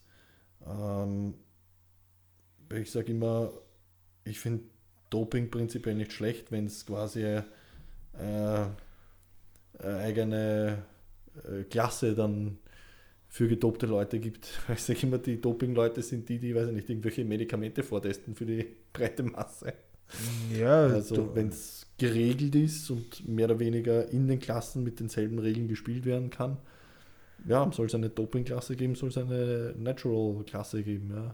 Ja, ist die Frage, ist dann überhaupt noch dopen, wenn es legal ist, eben nicht. Also äh, wo fängt man auf, woher, also wo fängt man an, wo hört man Mhm. auf? Weil im Endeffekt, wenn man jetzt mal Kreatin rein reinknallt, das ist halt erlaubt, ja, Mhm. aber im Endeffekt steigert sich auch meine Leistung. So jetzt, Mhm. äh, Ja, we- weißt du, man ist halt erlaubt, ja, aber, Ja. aber wenn jetzt die Leute sagen, es ist verboten, dann kann ich es halt nicht mehr nehmen, ja. Ja, vor allem, es ist, es ist in Wirklichkeit äh, eh so, wie du sagst, wo, wo beginnt man und wo hört man auf, ja, und wer definiert, was jetzt zum Doping zählt oder nicht. Also, so wie du sagst, äh, gibt, gibt gewisse Nahrungsergänzungsmittel, die ihre Berechtigung haben, weiß ich nicht. Äh, Manche sagen wieder, Nikotin pusht mich. Keine Ahnung, ist das jetzt Doping oder nicht? Da kannst du auch Ko definiert's? Ko Koffein, ja, ist doch auch voll. leistungssteigernd. Kann auch ist doch so, natürlich. Voll. Ja, ja spannende, spannende Geschichte immer, diese, diese Doping-Diskussion. Ja. Ähm, aber ich sage immer, im Sport ist wichtig, dass mit fairen Mitteln oder mit, mit gleichermaßen einfach äh, der Wettbewerb dann ausgeführt werden kann. Einfach, ja. Ja, das Problem Egal ist, wenn, du, Hinsicht jetzt, wenn ja. du voll gestofft bist, jetzt blöd gesagt, dich mit irgendwelchen Wachstumshormone oder Testosteronpräparate zuknallt hast und dann einen immensen Kraftvorteil hast, ja, im MMA schlagst du halt andere Leute ins Gesicht oder probierst dann den Arm abzuhebeln Ja. und da können schwerwiegende Verletzungen entstehen und wenn, wenn eben nur du den Vorteil hast, dann ist das schon in Richtung dann- Körperverletzung. Ja. Voll. Also- Dann definitiv, aber wenn, sage ich jetzt mal, wenn es eine eigene eigene eigene Fighter, äh, Fighter Compilation gibt, wo sagen, da gibt es keine Regeln, was das Doping betrifft, dann ist gut, dann ist fair, weil dann kann jeder dopen, wie er will. Ja, in Wahrheit alles bis auf die UFC, glaube ich, und ja, vielleicht noch die, die zwei, drei anderen großen Organisationen, können sie das eh nicht leisten, dass Leute überprüfen. Das heißt, wenn du jetzt dann auf einer regionalen Veranstaltung bist, werden die Leute schon ein bisschen was Intus haben. Also ohne jetzt da irgendwem was zu Na. unterstellen wollen, aber es ist, es wird nicht überprüft, Ja. so 90 Prozent. Somit ist gut möglich, dass dort der eine oder andere einen, einen Vorteil natürlich zieht. Definitiv, ja. Wenn man sich die, wenn ich die One Championship anschaut, da rennen schon sehr, sehr crazy Viecher rum. Also ich glaube, die haben definitiv andere Regeln, zumindest als in der UFC. Es ist ja auch, wenn die, die ehemaligen UFC-Kämpfer aus der UFC Ja. draußen sind, wie sie auf einmal alle aufgehen wie ein Schwammerl. voll. Ja. Wir waren das, wenn ich da letztes Mal wieder auf Instagram gesehen habe. Ich glaube, der, der Cowboy, Cerrone, wie der momentan ausschaut. Also wenn der so ausgeschaut hätte, wie er noch in der UFC die letzten Jahre gekämpft hat, ui, hätte er noch ein paar Sieger eingehabt. Der alte Juicehead. Also es ist, es ist schon heftig. Auf der anderen Seite ja, aber wie gesagt, solange mit fairen Mitteln und, und beide Parteien dieselben Möglichkeiten haben, soll es das geben, ja. Aber spannendes Thema immer wieder. Okay. Ähm, Mentaltraining. Wir haben vorher schon über deinen Trainer, Trainerpool und, und Tests und äh, Fitnesscoach etc. gesprochen. Wie schaut es wie schaut's mit den mentalen Aspekten aus? Äh, der, der Klassiker, der sich mich immer, die, die, die Frage, die sich mir immer stellt, ähm, du bist ausgebildete Kampfmaschine. ähm, übertrieben gesagt. Oder eigentlich auch nicht. Wie, wie kann man, kann man wenn, ich, wenn, ich, wenn man die Frage überhaupt stellen kann, weil es schwer ist vielleicht zu erklären, aber gibt es dieses, du steigst in den Ring rein und legst den Schalter um und bist fokussiert und im Flow und jetzt bist du eingestellt darauf auf, quasi jetzt geht es ums Überleben und, und dann gehst du aus dem Käfig raus und kannst den Schalter wieder umlegen. Wie, wie, wie schaut der mentale Aspekt beim Kämpfen aus? Was, was passiert da? Was geht, was geht in einem vor? Ja, das ist eine, eine gute Frage. Man muss die, ich muss das separieren, weil zum Beispiel die ersten ein bis zehn Kämpfe habe ich ein anderes Gefühl gehabt wie die letzten von 20 bis 35. Weißt du, Mhm. ne? ähm, ein bis zehn würde ich schon sagen, dass so war, wie, wie es das gesagt hast. Du gehst rein und dann hast du einen, einen, einen Tunnelblick in der Art und du weißt dann mal richtig, was passiert ist da drin. Es war natürlich irgendwie geil, weil es Adrenalin und, und ja, eine Extremsituation einfach. Du, du, du hast dich gespürt und wenn du dann gewonnen hast, das war einfach äh, ein geiles Gefühl. Aber an sich selber im Kampf oder der, da wird es gar noch nicht so als, als Leistungssport oder irgendwie so, so wahrgenommen, was er da überhaupt macht drinnen, ja, me- mental gesehen. Ich war einfach Schalter umgelegt und dann habe ich gekämpft, so urinstinktmäßig.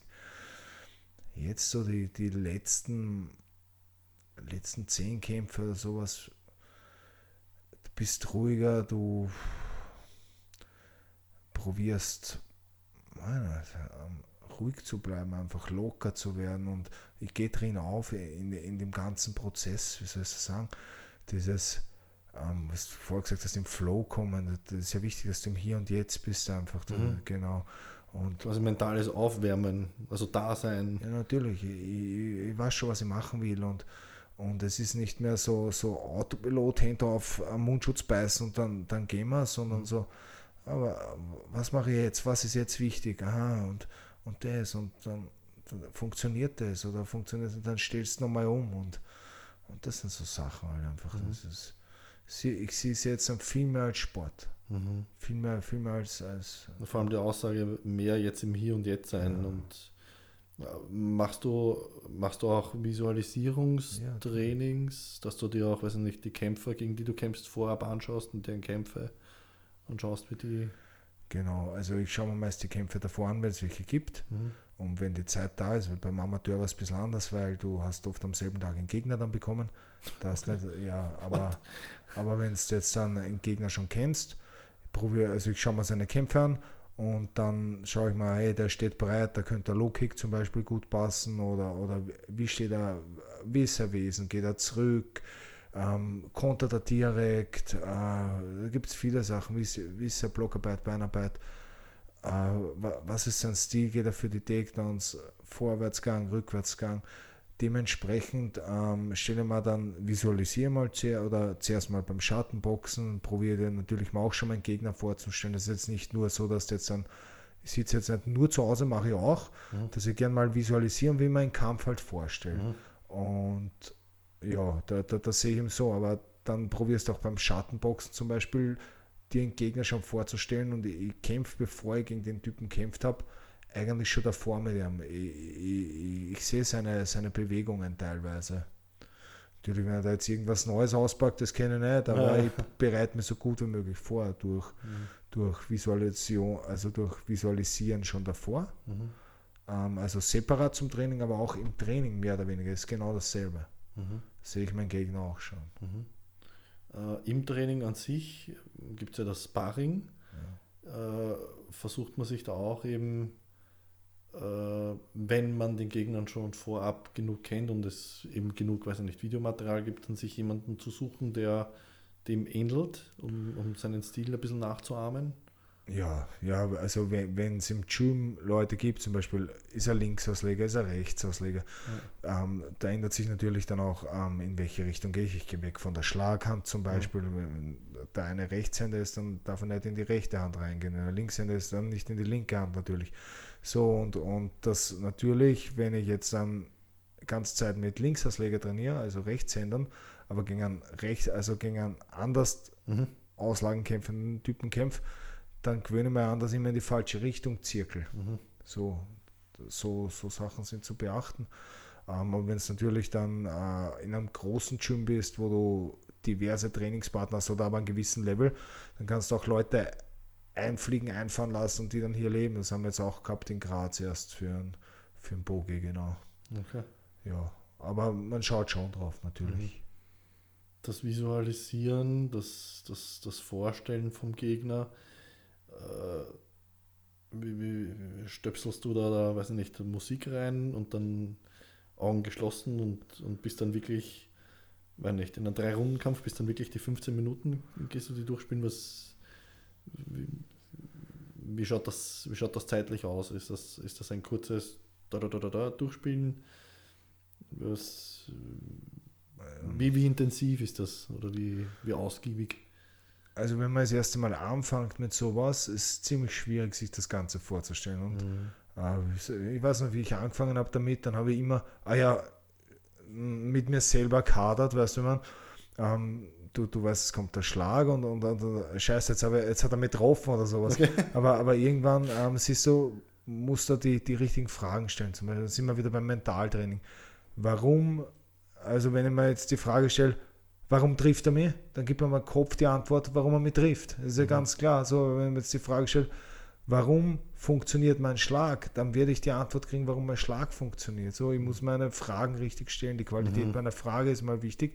So, der, schweife ein bisschen ab jetzt, ja, aber, aber, aber im Endeffekt ähm, gehört das genauso zum Training dann dazu, zum Mentaltraining, weil ich muss zuerst, also du gehst nicht rein, visualisierst und, und bei mir war es nicht so, alles ist, ist, ist super und du, du stehst, ähm, du musst dann die richtigen Fragen stellen, dass du auch wieder zum Ergebnis kommst. Und, mhm. ähm, du leitest umso, dich selber quasi. Ja, richtig, richtig. Und umso öfter du dann visualisierst, das gemacht hast, umso einfacher wird es dann. Mhm. So fangst du mit einer, stehst da der, der Uhr ein oder so, machst da fünf Minuten Runde. Mhm. Und du siehst, du, du siehst ja nicht den ganzen Kampf oder, oder ich zumindest mhm. nicht, aber du siehst Sequenzen halt so, so die du drin hast. Ähm, wie du dir das vorstellst und, und du probierst immer positiv zu bleiben, also ich zumindest. Natürlich ähm, simuliere auch schlechte Situationen, sage ich mal, aber die dann positiv für mich ausgehen. Ja, du so, wieder rauskommst. So, so richtig, ja, genau. Ja. Und, und so mache ich das halt. Krass. So, so probiere ich das. Ja. ja, super spannend, super wichtig. Finde es immer faszinierend, weil es nicht im Fernsehen, wenn es die Skifahrer siehst und die stehen da oben. Ja, Und ich kenne es auch aus dem Handball, ja. Hast auch gesessen und hast da irgendwie vorgestellt, wie ist, wie du dir den Pass vorstellst oder wie du dir den Wurf vorstellst. Ja. Aber gerade bei euch, was ich auch so faszinierend finde, was ich glaube ich, also ich war noch nie bei einem MMA-Kampf live. 2020 wollten wir nach England fliegen. Äh, Woodley, Woodley Edwards wäre das quasi gewesen. Aber dann kam Corona. also wir haben am 20. März gewesen und am 16. war da. Ah, das war bitter. Alles schon gehabt, Flugtickets, Tickets und und und und und. Die jetzt mittlerweile sechsfache kosten in England, aber ist wieder ein anderes Thema. das ist wirklich krass. Ähm, aber was im Fernsehen, glaube ich, nicht so rüberkommt, ist einfach auch die Geschwindigkeit. Also von einem Schlag, von einem Kick. Das schaut im Fernsehen wuchtig aus. Das Geräusch, dieses Schnalzen ist beeindruckend. Aber ja, würdest du das auch bejahen, bestätigen, dass, dass das im Fernsehen wesentlich langsamer ausschaut? Eben Langsamer, Kicks. ja, ja, viel Schon. langsamer, natürlich. Also ich war letztens wieder fasziniert, mit einem Freund dasselbe Gespräch geführt. Mhm.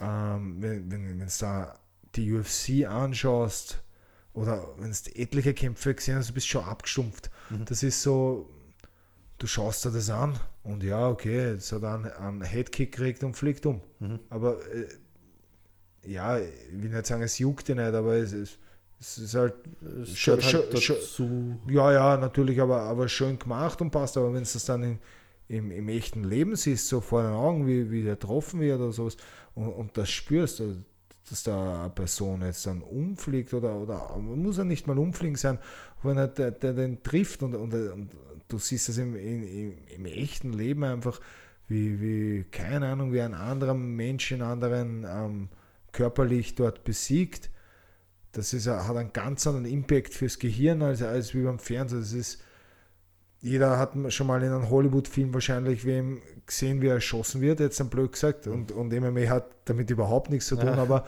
ähm, ja, ir- irgendwann interessiert es die halt nicht mehr. Aber ich bin mir sicher, wenn in mein, im echten Leben vor mir wer ähm, gerichtet werden würde, Ja. dass mir das tief berühren würde. Und kannst den Kampfsport sicher nicht eins zu eins mit einem, mit einem Mord oder mit sonstigen Ja. vergleichen, aber, aber der Effekt ist derselbe im Prinzip. Mhm.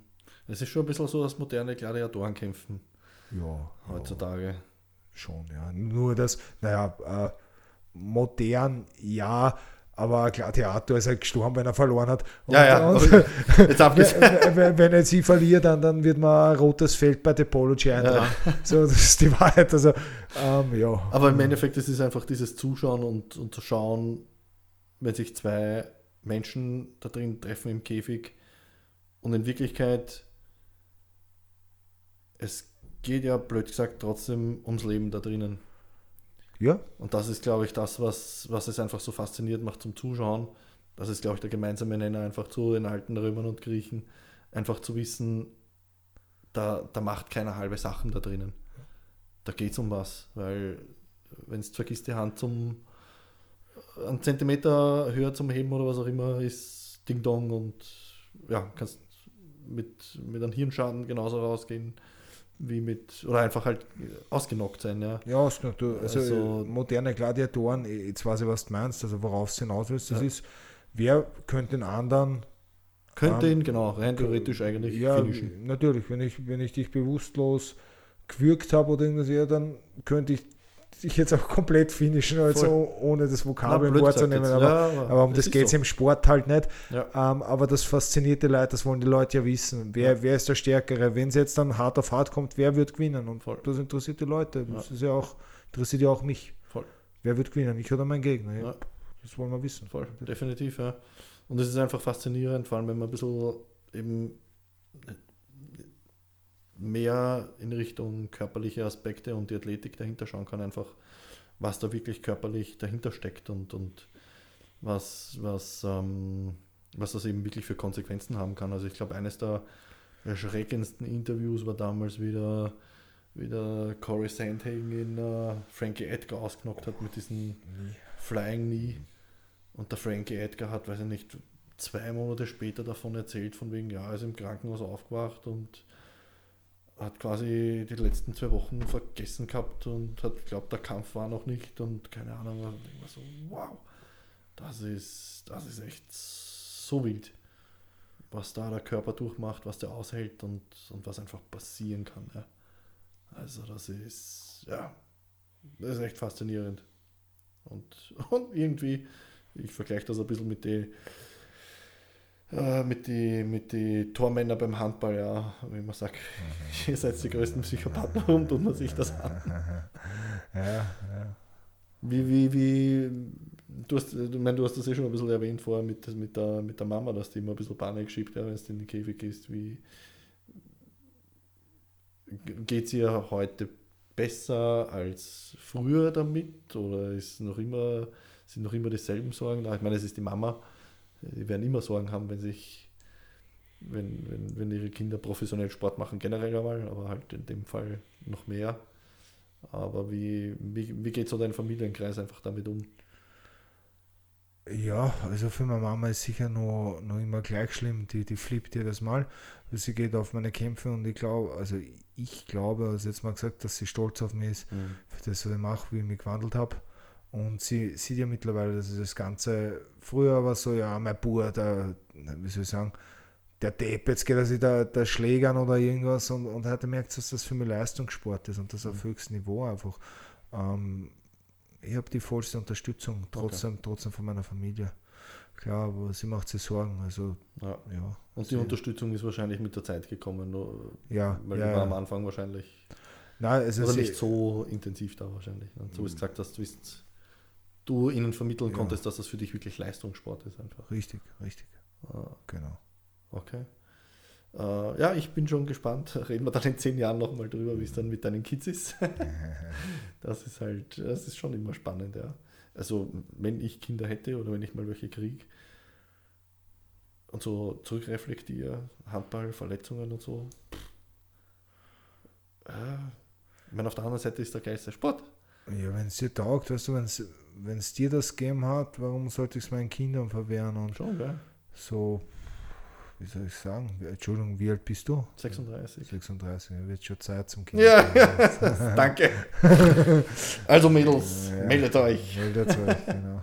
Ähm, Na, es ist, äh, wie gesagt, ich, ich, ich weiß es nicht, aber ja, so wie du sagst, wenn es einem selber so viel gegeben hat, warum sollte man es einem dann verwehren? Und die Rahmenbedingungen sind ja auch wieder anders, wenn ich jetzt zurückdenke, wenn nicht, wie ich mit 17 oder 18 in die Kampfmannschaft gekommen bin, da warst, da warst, und wie wir dann wirklich semi-professionell waren und ein Stückel noch besser geworden sind, da hast du Glück gehabt, weiß ich nicht, wenn einer von deinen Handballkollegen halt äh, ein Physiotherapeut oder ein Masseur war.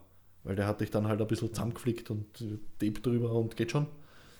Ähm, heutzutage hat eigentlich jeder Verein zumindest einen, einen Masseur oder einen Physiotherapeuten, der wirklich professionell äh, jetzt nicht selber mitspielt, sondern ähm, halt auch zur Verfügung steht, was Regeneration betrifft. Super. Trainingswissenschaft hat sich geändert. Also, also wenn sich das nicht geändert hätte, würde ich meine Kinder definitiv nicht in den Handball schicken mit der guten alten polnischen Schulen, die wir damals gehabt haben. Ähm, hast du gespielt bei McDonalds Wiener Neustadt? Oder? ja, genau. Ja. Das war ich, also in Wiener Neustadt habe ich pff,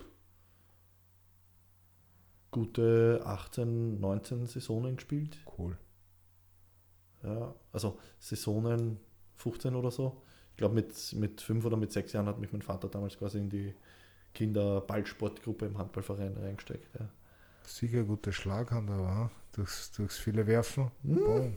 Ist sicher nicht so schlecht. ist knackig. Ich habe auch, ich hab auch lange am Boxsack da unten hängen gehabt, bis vor eineinhalb Jahren und habe das wirklich eigentlich einmal die Woche einbaut, einfach zwecks Schnelligkeit und du, du, du. Ja, also nicht. ja, vielleicht ein verstecktes Talent, aber Ja. Aber jetzt schon zu alt. ja, vielleicht gibt es eine Ü40, Ü40 Boxgruppe oder so. Nein, reizen würde es mich eh, äh, vor allem eben das Boxen, weil, es für mich einfach eine extrem lässige Komponente von, von Koordination, Athletik, Kraft, dieses Gesamtpaket. Ja, MMA habe ich einfach viel zu viel Schiss davor. Das ist, ich ziehe den Hut für euch. Wirklich, das ist äh, Königsklasse. Also wirklich fetten Respekt vor jedem, der das macht. Ja. Okay. Äh, wir haben echt schon viele Themen abgeklappert. Wir liegen auch gut in der Zeit. Ich würde gerne noch kurz ein bisschen in Richtung äh, äh, äh, ja, ein bisschen bei dir bleiben, was jetzt den, den Sport an sich betrifft. Und, und dann noch einmal kurz ein bisschen abschweifen in Richtung Groß, Großdenken, Sport und Sportphilosophie und, und, und in die Richtung. Ähm, welche, welche Kämpfe oder, oder welcher Kampf ist da besonders in Erinnerung geblieben? Gab es so, gab so, weiß ich nicht, Kämpfe, wo du gesagt hast, okay, da, da hast du was Geiles vorher probiert gehabt im Training oder beim Sparring und das hat dann funktioniert? Oder ein Kampf, wo du gesagt hast, okay, der hat jetzt deine Karriere quasi noch einmal geboostet und verändert? Was, was sind so, so Highlights auf dem Weg bei 35 Kämpfen? Oh. Muss ich einen rauspicken oder kann ich mehr? Du kannst doch mehrere, wie Okay. So mein dritten oder vierten Kampf, den habe ich gemacht auf der Euro Europa- oder Weltmeisterschaft, ich weiß nicht mehr, in Rom gegen Albanien. Mhm. Und da bin ich in der ersten Runde, ich glaube, der, der Kampf war zwölf Sekunden alt, gleich mal sauber getroffen worden von zwei, drei Händen und, und, war schon ein bisschen auf die Knie und, und der Gegner hat nachgesetzt. Und das war so ein, so ein Moment, wie soll, wie soll ich das sagen? Ich bin mir sicher, wenn ich den Kampf verloren hätte, dann hätte er heute nicht da sitzen. Aha. Also, erste Mal im Ausland und davor war es so ja hobbymäßig und dann bist du mal dahin und das war das zweite Mal, Entschuldigung, jetzt habe ich ein bisschen am Plätzchen geredet. Das erste Mal habe ich in Bukarest gekämpft gegen einen Engländer, ähm, der, da habe ich verloren. Und nächstes Jahr war die, die Europameisterschaft in Italien dann und da habe ich dann gegen einen Albaner halt gekämpft. Und der hat mir halt gleich droppt, ähm, gut getroffen. Und hätte ich da verloren auf dem internationalen Niveau wieder, dann hätte ich mir gedacht, das geht sich einfach für mich nicht aus, mhm. weil das, das hätte mich demoralisiert. Aber in dem Moment, wie ein Bonkel mir noch geschlagen hat, ich bin nochmal aufgekommen, irgendwie mit mir selber gerungen und der hat sich halt maßlos überschlagen, weil skilltechnisch war der Typ einfach besser als ich. Ja. Mhm. Ähm, aber ja, weil das Ganze nicht nur eine Skillgeschichte ist, sondern auch ähm, mental und physisch, ähm, ist es, hat das Ganze dann Draht, weil er, er war dann in der roten Zone und hat mir aber nicht finishen können. So. Und jetzt war er dann leer, übersäuert und, und ich habe ihn dann so besiegt halt über Punkte und das war so der, der so ein, würde ich sagen, nicht ein Turnaround-Moment in meiner Karriere, aber sicher hätte ein Knackpunkt sein können. Mhm. Und ja, das, das, war einfach geil. Dann geht der Hand drauf, obwohl du eigentlich der, ich will nicht sagen schlechterer Mann, weil er ja fair gewonnen, ja. ja. Aber das sind die Würfeln günstig gefallen von mir in dem Kampf. Ja. So blöd, wie es sich anhört. Beziehungsweise du hast halt richtig dann noch adaptiert. Ja, kann man auch so sagen. Und das war, das war ein Kampf dann. Am meisten habe ich gelernt aus Niederlagen, muss ich sagen. Mhm. Dann, der nächste Kampf war dann ähm, gegen Russland im Achtelfinale, weiß ich. Und die, die, die Russen äh, rasieren halt normalerweise alles ab. Jetzt dürfen sie nicht mehr mitmachen. Mhm. Aber da habe ich gegen einen ganz brutalen Typen kämpft. Salamat hat er geheißen, also falls das hörst, äh, Grüße gern raus. ähm, ja, der, der, der hat 200 Sambo-Kämpfe gehabt oder sowas und war Militärweltmeister und was der Teufel alles. Und ich habe meinen, meinen 6. und 7. Kampf gehabt und war halt grün hinter die Ohren noch. Und der hat mich dann ausgenockt nach anderthalb Minuten mit einem Spinning Backkick zum Körper. Ähm, da ist mir der Kakao von der Erstkommunion raufgekommen. Jetzt aber so äh, äh, ganz, ganz wild. Und äh, da, da, bin ich dann einen Tag danach, also ein paar Tage danach, bin ich in meinem Garten gestanden und habe so zurückblinkt. Das war krass, weil ich bin nicht nur reingegangen, ich habe so, hab mit dem mitgeschlagen, ich bin nicht erfroren und viele Leute, die, die, die lesen den Namen und denken sich, oh, flippen und mhm. gehen durch die Decke, aber da, da habe ich selber gemerkt, dass, dass ich ein Kämpfer bin. So, dass, dass mir wurscht ist dann einfach. Dass, wieder drin war, die Türe war zu und also um Kampf gegangen und nicht um. Genau, nein, ich, ich habe gekämpft, ich bin nicht erfroren. Es gibt Leute, die, die einfrieren, es gibt Leute, die davonrennen wollen oder ja, keine Ahnung, also Freeze oder Flight oder Flucht. Ja, ja. genau. Ja. Fight, fight and Flight. Freeze, Fight Fight, oder Flight, Fight. ja. Ja. Und, und ich habe halt gekämpft und da ist mir bewusst worden eigentlich, wie geil das ist. So, Okay. so, ja, Sehr das geil. war sonst war nicht Profikampf. Der erste war auch emotionales Erlebnis. Mhm. Nochmal aufs nächste Level dann rauf. Hast du auch gemerkt, also für mich selber war es gar nicht so, so arg anders, aber die, die, wie soll ich sagen, die, die Aufmerksamkeit, die zurückkommen ist der Leute, Mhm. ähm, war ganz andere. Auf einmal bist du ein Profi. Das hör- hört sich für die Leute anders an, aber geändert hat sich für mich relativ wenig. Äh, Ich, war- ich habe als Amateur MMA-Kämpfer genauso trainiert wie als Profi. Mhm. Genauso kämpft, genauso viel investiert. Aber für die Leute war es dann einfach ein, Profi. Ja. Mhm. Ja, Verständlich, ich, verständlich. Ich wollte gerade sagen, weil Also Ich meine, es sind auch andere Regeln, andere Settings, das muss man auch sagen. Auf einmal geht es dreimal fünf Minuten Ja. und Ellbogen, Knie sind erlaubt und das ganze Mhm. Handschuhe dünner, ohne Schoner. mh, Ja. ist schon was anderes. Ja. Natürlich. Die,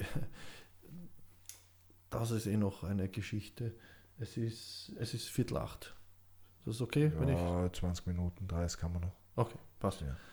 Ich, äh, das, das wäre mir nämlich auch noch ein Anliegen, diese Frage zwecks Wettkampf, Weight Cut. Du hast eh schon angesprochen, dass du Tage, Wochen schon vorher die Ernährung dann entsprechend anpasst, damit eben der Weight Cut nicht zu heftig sein muss. Äh, aber auf was, auf was rennst, rennst du jetzt, sagen wir jetzt mal, Off-Season normal herum?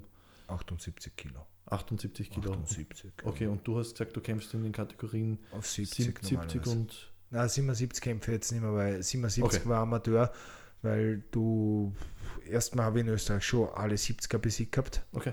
äh, jetzt ohne, ist halt Nein, so, nein, ja, ist ja ist halt so. Ja. In Österreich habe ich 22 Siege, eine Niederlage und ein Unentschieden. Ich Aha. verloren ich immer nur im Ausland, weil Okay. die, die Qualität ist halt dort andere, das muss man halt Mhm. einfach so sagen. So. Und irgendwie waren dann die Gegner da weg in Österreich. So, Mhm. jetzt habe ich dann halt auf 77 gekämpft. Mhm. Weil warum soll ich jetzt eine Diät machen, dies, das? Und, Ja. und die Competition ist eigentlich geiler, wenn es drauf gehst. Weil, weil, weil es Aha. ja, du, ich will es ja nicht einfach haben. Für, de, für das bin ich nicht Amateur. Ja. Ähm, ja, genau. Aber die so ähm, Weightcut-Frage war das irgendwie Äh, genau, auf was du jetzt prinzipiell mal Ja, herumrennst so im, im 78 Alltag. Kilo, also Okay.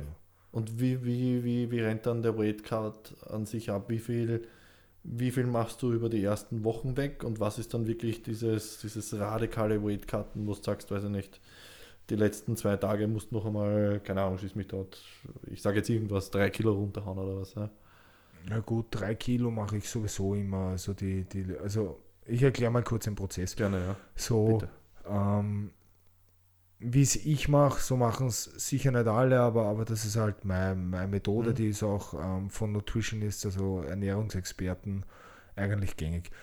Ähm, ich schaue, dass ich nicht mehr als 5 bis 8 Prozent in der Wettkampfwoche mache. Mhm. Körpergewicht über Wasser. Das Mhm. ist kein Fettverlust, das ist ein Wasserverlust. Wasser, ja. so.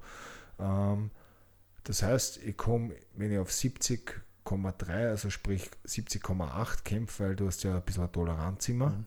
außer du kämpfst um einen Gürtel, dann Mhm. musst du das auf den Punkt bringen, ähm, dann komme ich meist so mit 75 Kilo rein. Das sind ja, dreieinhalb Kilo sind 5 Prozent, das wären vier, ja, das sind zwischen 6 und 7 Prozent circa. Ähm, das vertragt mein Körper relativ gut. Das, Da manipuliere ich dann, also viel Wasser trinken, zwischen 8 und 10 Liter, trinkst über zwei, drei Tage verteilt. Also jeden Tag aber, also eigentlich dann 30 Liter so ungefähr. Jesus Christ. Ja, natürlich. Weil das, das, das, schaltet die Niere dann auf Durchzug und du musst öfters aufs Klo und, Ja. und da verlierst ca. 2% Körpergewicht. Ähm, dann lasst Ballaststoffe weg, Kohlenhydrate tust Aha. reduzieren, weil das bindet alles Wasser, ist eh Mhm. Äh, ja. Und dann wache ich meistens auf, so mit eineinhalb Kilo drüber oder ein Kilo und das geht dann schwitzen. Also bei mir ist es nicht so radikal, wie Ja. ich, ich kenne Leute, die gehen ich, in die Wettkampfwochen mit 79 Kilo dann machen sie einen Cut auf 76 Kilo runter, also eben mit Ballaststoffe, Kohlenhydrate weg, Salz weg. Und dann 4, 5, 6 Kilo schwitzen geht schon, ja. Kann, kannst machen, ist halt extrem, also nicht für die Gesundheit und auch nicht für die Leistung Mhm. gut, weil klar, wenn du jetzt den Gegner wegknallst in der ersten Minute, dann kannst du sagen, ey, ich habe mich super gut gefühlt. Wenn der Kampf dann einmal 10, 11 Minuten alt ist, hinten aus merkst du es dann, Mhm. ähm, was den Körper halt an dann hast. Du kannst machen, funktioniert ja auch für viele. Ja. ja, dieser Weightcut ist einer der ersten Parts immer, was eben auch bei der UFC hast du ja echt ein paar Freaks, die weiß nicht 30 Pfund runterhauen oder so, was, ja, keine Ahnung, 15, 16 Kilo sind teilweise. Mhm. Ich denke so, das kann nicht leibend für Leber und Niere sein, ja.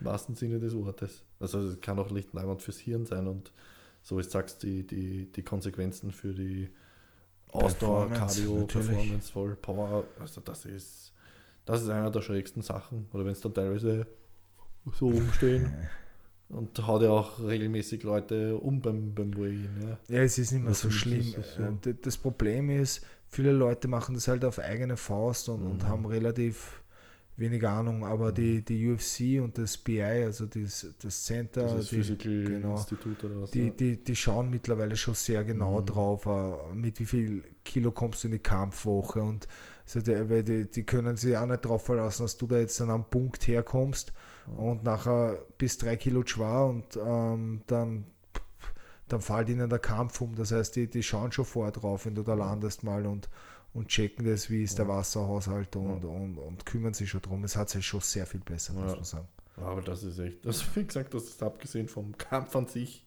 sicher mit Abstand einer der ersten Sachen an der, an der Geschichte, was mein Körper antut. Ja. Ja, sehr. Ähm, ja, super interessant. Das heißt, ernährungstechnisch äh, spielt, spielt zum Glück deine, deine Lebensgefährtin auch brav mit, was, was Kochen etc. betrifft, weil das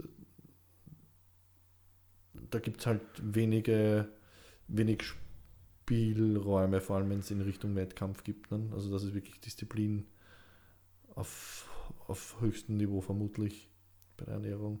Ja. Ebenso wie du gesagt hast, mit dem Zählen von den Kalorien, Gramm, Protein. Ich habe heute und- und- 2100 Kalorien intus, 320 Carbs, 120 Protein und Mhm. 30 Fett. So circa, glaube ich, habe ich das im Kopf. Ja, Äh, ich stehe auf in der Früh, wieg, also bei mir wird alles tracked, ich wiege alles ab, ich bin ein richtiger Freak. Also ja, das, das gehört für mich persönlich dazu. Manche machen es nicht, aber ich habe noch nie Gewicht verpasst Ja. und ich fühle mich gut dabei. Mir, mir, mir, ich habe sicher da irgendwie so eine, eine Krankheit, so, so übergenau und ich gehe ja dreimal am Tag auf die Waage und ja, aber irgendwie. perfektionistisch einfach, ja. ja. äh, Du, sch- schau im Endeffekt, es muss für jeden, jeder muss, jeder muss das finden, was für ihn am besten funktioniert und im Endeffekt du versuchst, äh, versuchst oder bist äh, entsprechend äh, auf einem Niveau, wo es nicht wärst, wenn du nicht drauf schauen würdest. Fertig. genau. Also gerade im Leistungssport, da gibt es ja, wenig Ausreden bei solchen Sachen. Ähm, du, hast, du hast vorher erwähnt, du bist äh, aus den Kämpfen raus, vor allem ohne große schwere Verletzungen rausgekommen. Äh, viele Leute, gut, das müssten wir den, den Leuten, die jetzt keinen Bezug haben, in Wirklichkeit in Wirklichkeit sollen sie sich einmal die Leute, weiß nicht, ein Boxvideo anschauen, sollen sich in die Position begeben und sollen einmal auf dem Fußballen herumhupfen für drei Minuten. Wenn sie überhaupt drei Minuten durchhalten. äh, wie gehst du mit dem Thema Regeneration prinzipiell um? Körperliche Regeneration, ähm, mentale Regeneration. Du hast das eh schon angesprochen, du bist natürlich gereift. Man ist vielleicht nicht mehr so arg mental gepusht und, und blendet aus. Das heißt, ähm, du wirst durch deine Erfahrung auch schneller runterkommen wieder oder was auch immer. Aber wie, wie gehst du generell mit dem Thema Regeneration und eben äh, Verarbeiten deiner Erfahrungen mit dem Körper umgehen etc.? Wie, wie, was gibt es da für Prozedere? Gibt es Routinen? Ähm, mental eben zum Beispiel visualisieren oder schreibst du irgendwas auf, körperlich? Gehst zum Masseur, gehst zur Physio, haust dich, weiß ich nicht, ins Eisbad. Ja, du lachst, aber in der Früh, wenn ich aufstehe, ich gehe mal kalt duschen. Kalt duschen. Ja, der Klassiker von mir. Ähm, also nicht von mir, die Leute, die jetzt dann das bezweifeln, dass man danach munter ist, ja, leer dir mal ein kaltes Wasser ins Gesicht, dann wirst du wie schnell dass du munter bist. So, noch dazu hast du dann, hast dann Health Benefit. Also jeder, der einen Kaffee, einen Kaffee oder Zigaretten braucht zum Aufstehen, dann sage ich, stell dir das kalte Wasser, bist sicher mehr munter. Äh, also mehr munter als munter geht ja nicht, aber ja, Ich man weiß, ist, man ist ja, voll wacher. da. Ja. Genau. Und das, und ich dusche immer kalt, also ich dusche prinzipiell nicht warm. Mhm. Ähm, sonst, wa- was mache ich? Ich gehe spazieren und äh, wenn ich, also wir, wirklich, also nicht einfach so, ich, gehe jetzt zum Merko einkaufen spazieren, sondern ich gehe aktiv spazieren, Mhm. also am Nachmittag nach dem Essen und da, da lege ich auch das Handy dann weg für eine halbe Stunde und denke nach über, über, über mir und das Leben und, und einfach so Sachen. Dann habe ich am Nachmittag mein, mein Nachmittagsschlaf von einer halben Stunde. Dann gibt es nochmal ein bisschen schnelle, also komplexe und schnelle Kohlenhydrate. Dann bin ich wieder am Training. Und jetzt bin ich halt bei dir im Podcast, aber normalerweise gibt es dann jetzt Essen und dann lege ich die Kinder nieder und am Abend gehe ich noch eine Runde spazieren. Mhm. Ja, so, so schaut es aus. Also, so kalt duschen, gehe Eisbaden, könnte man jetzt dazu sagen. Ich habe auch Theragun zu Hause, diese Pistolen, hin und wieder bin ich beim Masseur. Aber ich glaube, die, die wichtigsten Sachen sind einfach Schlaf und Essen. Ja. Ist, ist richtige, die richtige Ernährung. Ja. Das, das, sind, das andere, diese klar, Supplements nehme ich auch. Also ich, ich mache schon viel in die Richtung, aber wenn man es in einer Pyramide jetzt dann runterbrechen würde, dann würde ich sagen, Schlaf und Ernährung ist mal das Wichtigste und dann kannst du da dein Magnesium Bisglycinat oder, oder das reinhauen und, und was, was der Teufel was. Du kannst Mhm. mit der Theragun und zum Physiotherapeuten gehen, aber wenn wenn es nach deinem Training an am Burger ist bei McDonalds und das mit Fritten und dann Cola runterspülst, dann ja, weiß ich nicht, ob, Wird nicht die optimale Lösung da, sein. ja. dann kannst du mir eher erzählen, dass du beim Masseur warst oder da jetzt dann keine Ahnung was gemacht hast. Ja. Fang- mit die, mit die Basics an, mit den Mhm. wichtigen Sachen. Und das, wäre mein Rat halt Ja. an die Leute. Ja, gerade das Thema Schlaf ist immer eine, eine unterschätzte Art der Regeneration Ja. und, und auch äh, Energizer in Wirklichkeit. Ja. Handy im Flugmodus ist bei mir ab 9 am Abend normalerweise. Ich habe diese Blaulichtfilterbrille um. Also das, sind, das sind halt wieder Das sind dann halt die Kleinigkeiten, die dann noch dazukommen. Also Aber das, das in der könnte man, Pyramide, könnte man, ich könnte da jetzt noch weiter ausholen, aber das, ja. ja, das Wichtigste ist Schlaf und Ernährung. ja Das ist, glaube ich, gut, wenn man das einmal den Leuten wichtig gibt. Vor allem, so wie es das du gesagt hast, kriegt einmal die Basic hin. ja, Weil die Leute versteifen sich oft auf viele so Nebengeschichteln, die, weiß nicht, 0,5% ausmachen, aber schlafen nicht gescheit und in Actionfilmen aufdrehen bis 11 am Abend, dann probieren, dass er in Ruhe schlafen kann. Naja, pff, ja. schwierig. äh, das ist gerade eine komplette, was weiß ich was, nicht Dopaminausschüttung, aber irgendeine andere und Ja. der, der Gehirn ist voll triggert von irgendwelchen Hollywood-Effekten und es will schlafen gehen. Ja, Ja. okay, es wird aber weiter verarbeitet. So. Punkt. Und dann wundern am nächsten Tag. Ja, aber es ist ein Klassiker. Ähm, okay, gut. Dann, ich würde trotzdem nochmal auf die Frage zurückkehren, die ich dachte, dass wir eh schon ein bisschen beantwortet haben. Also du hast schon sehr viel, äh, sehr viel, glaube ich, mitgegeben an, an, an wichtigen Informationen und an, und an Weisheiten, die der Sport mit sich bringt. Aber was ist wirklich mit, mit, jungen, mit jungen Leuten, die zu dir aufschauen, die zu Herrn Rakic aufschauen, sie zu wen auch immer aufschauen und sagen, sie wollen auch ähm, mit MME anfangen. Was, was würdest du denen prinzipiell raten, aus welcher Sicht auch immer? Mit MMA, ja, ähm, ich würde sagen, prinzipiell fürs Leben, wurscht, was machst, kenn dein Warum und alles wird ganz einfach werden. Wenn du weißt, warum du etwas tust, dann ist alles ganz einfach. Ich quäle mich nicht aufs Training. Die Leute sagen zu mir oft, Daniel, warum tust du das an und warum isst du nicht? Na, ich tue mir das nicht an, ich will mir das, ich darf mir das antun, ich bin Mhm. privilegiert. Und das ist nur, weil man warum kennt, weil ich stärker werden will. Und Ja. das ist halt einfach so. Und das würde ich den Leuten raten, nicht schaut an Menschen an und denkt so, so will ich auch sein. Frag dir mal, willst du das wirklich sein? Und wenn ja, also sprich, warum willst du das sein? Und wenn es keine Antwort darauf hast, dann willst du es nicht sein. Das ist wie die Leute, die nachher, ich brauche ein iPhone 10. Ich brauche das. Dann haben sie es in der Hand Und dann, dann, dann wollen sie das nächste, weil sie wollen es ja gar nicht. Sie wollen es ja nur, dass es das sagen können, Das sie haben es. Ja, aber, aber sie, das war nie, nie wirklich diese, dieses, der Weg ist das Ziel, kannst, kannst du enjoy the ride, kannst du, kannst du den Prozess genießen Mhm. überhaupt. Irgendwann stehst dort, bist 35, bist in der UFC oder halt auch nicht und bist tot unglücklich, weil, weil das gar keinen Spaß macht. Mhm. Das ist das. Frag dich, ob du das wirklich willst. Ja, Das ja das. Warum identifizieren, das ist, glaube ich, eine große Challenge, die sich viele Ja. Leute noch nicht gestellt haben. Ja, die meisten. Ich Ja. auch nicht, bis, bis, bis ich mal irgendeinen Mental-Podcast angehört habe und der mal gesagt hat, warum machst du das eigentlich? Ja. Ich gesagt, Daniel, warum machst du das eigentlich? Ja. Warum macht das einen Spaß? Das ist schon ein bisschen krank. Du schlagst ins Gesicht mit anderen Leuten, du verzichtest auf Nahrung und, und Mhm. schaust den Leuten zu, bis Heineken trinken an einem Samstag und, und du sitzt da zu Hause und bist wieder Spielverderber auf der Geburtstagsparty, weißt du man?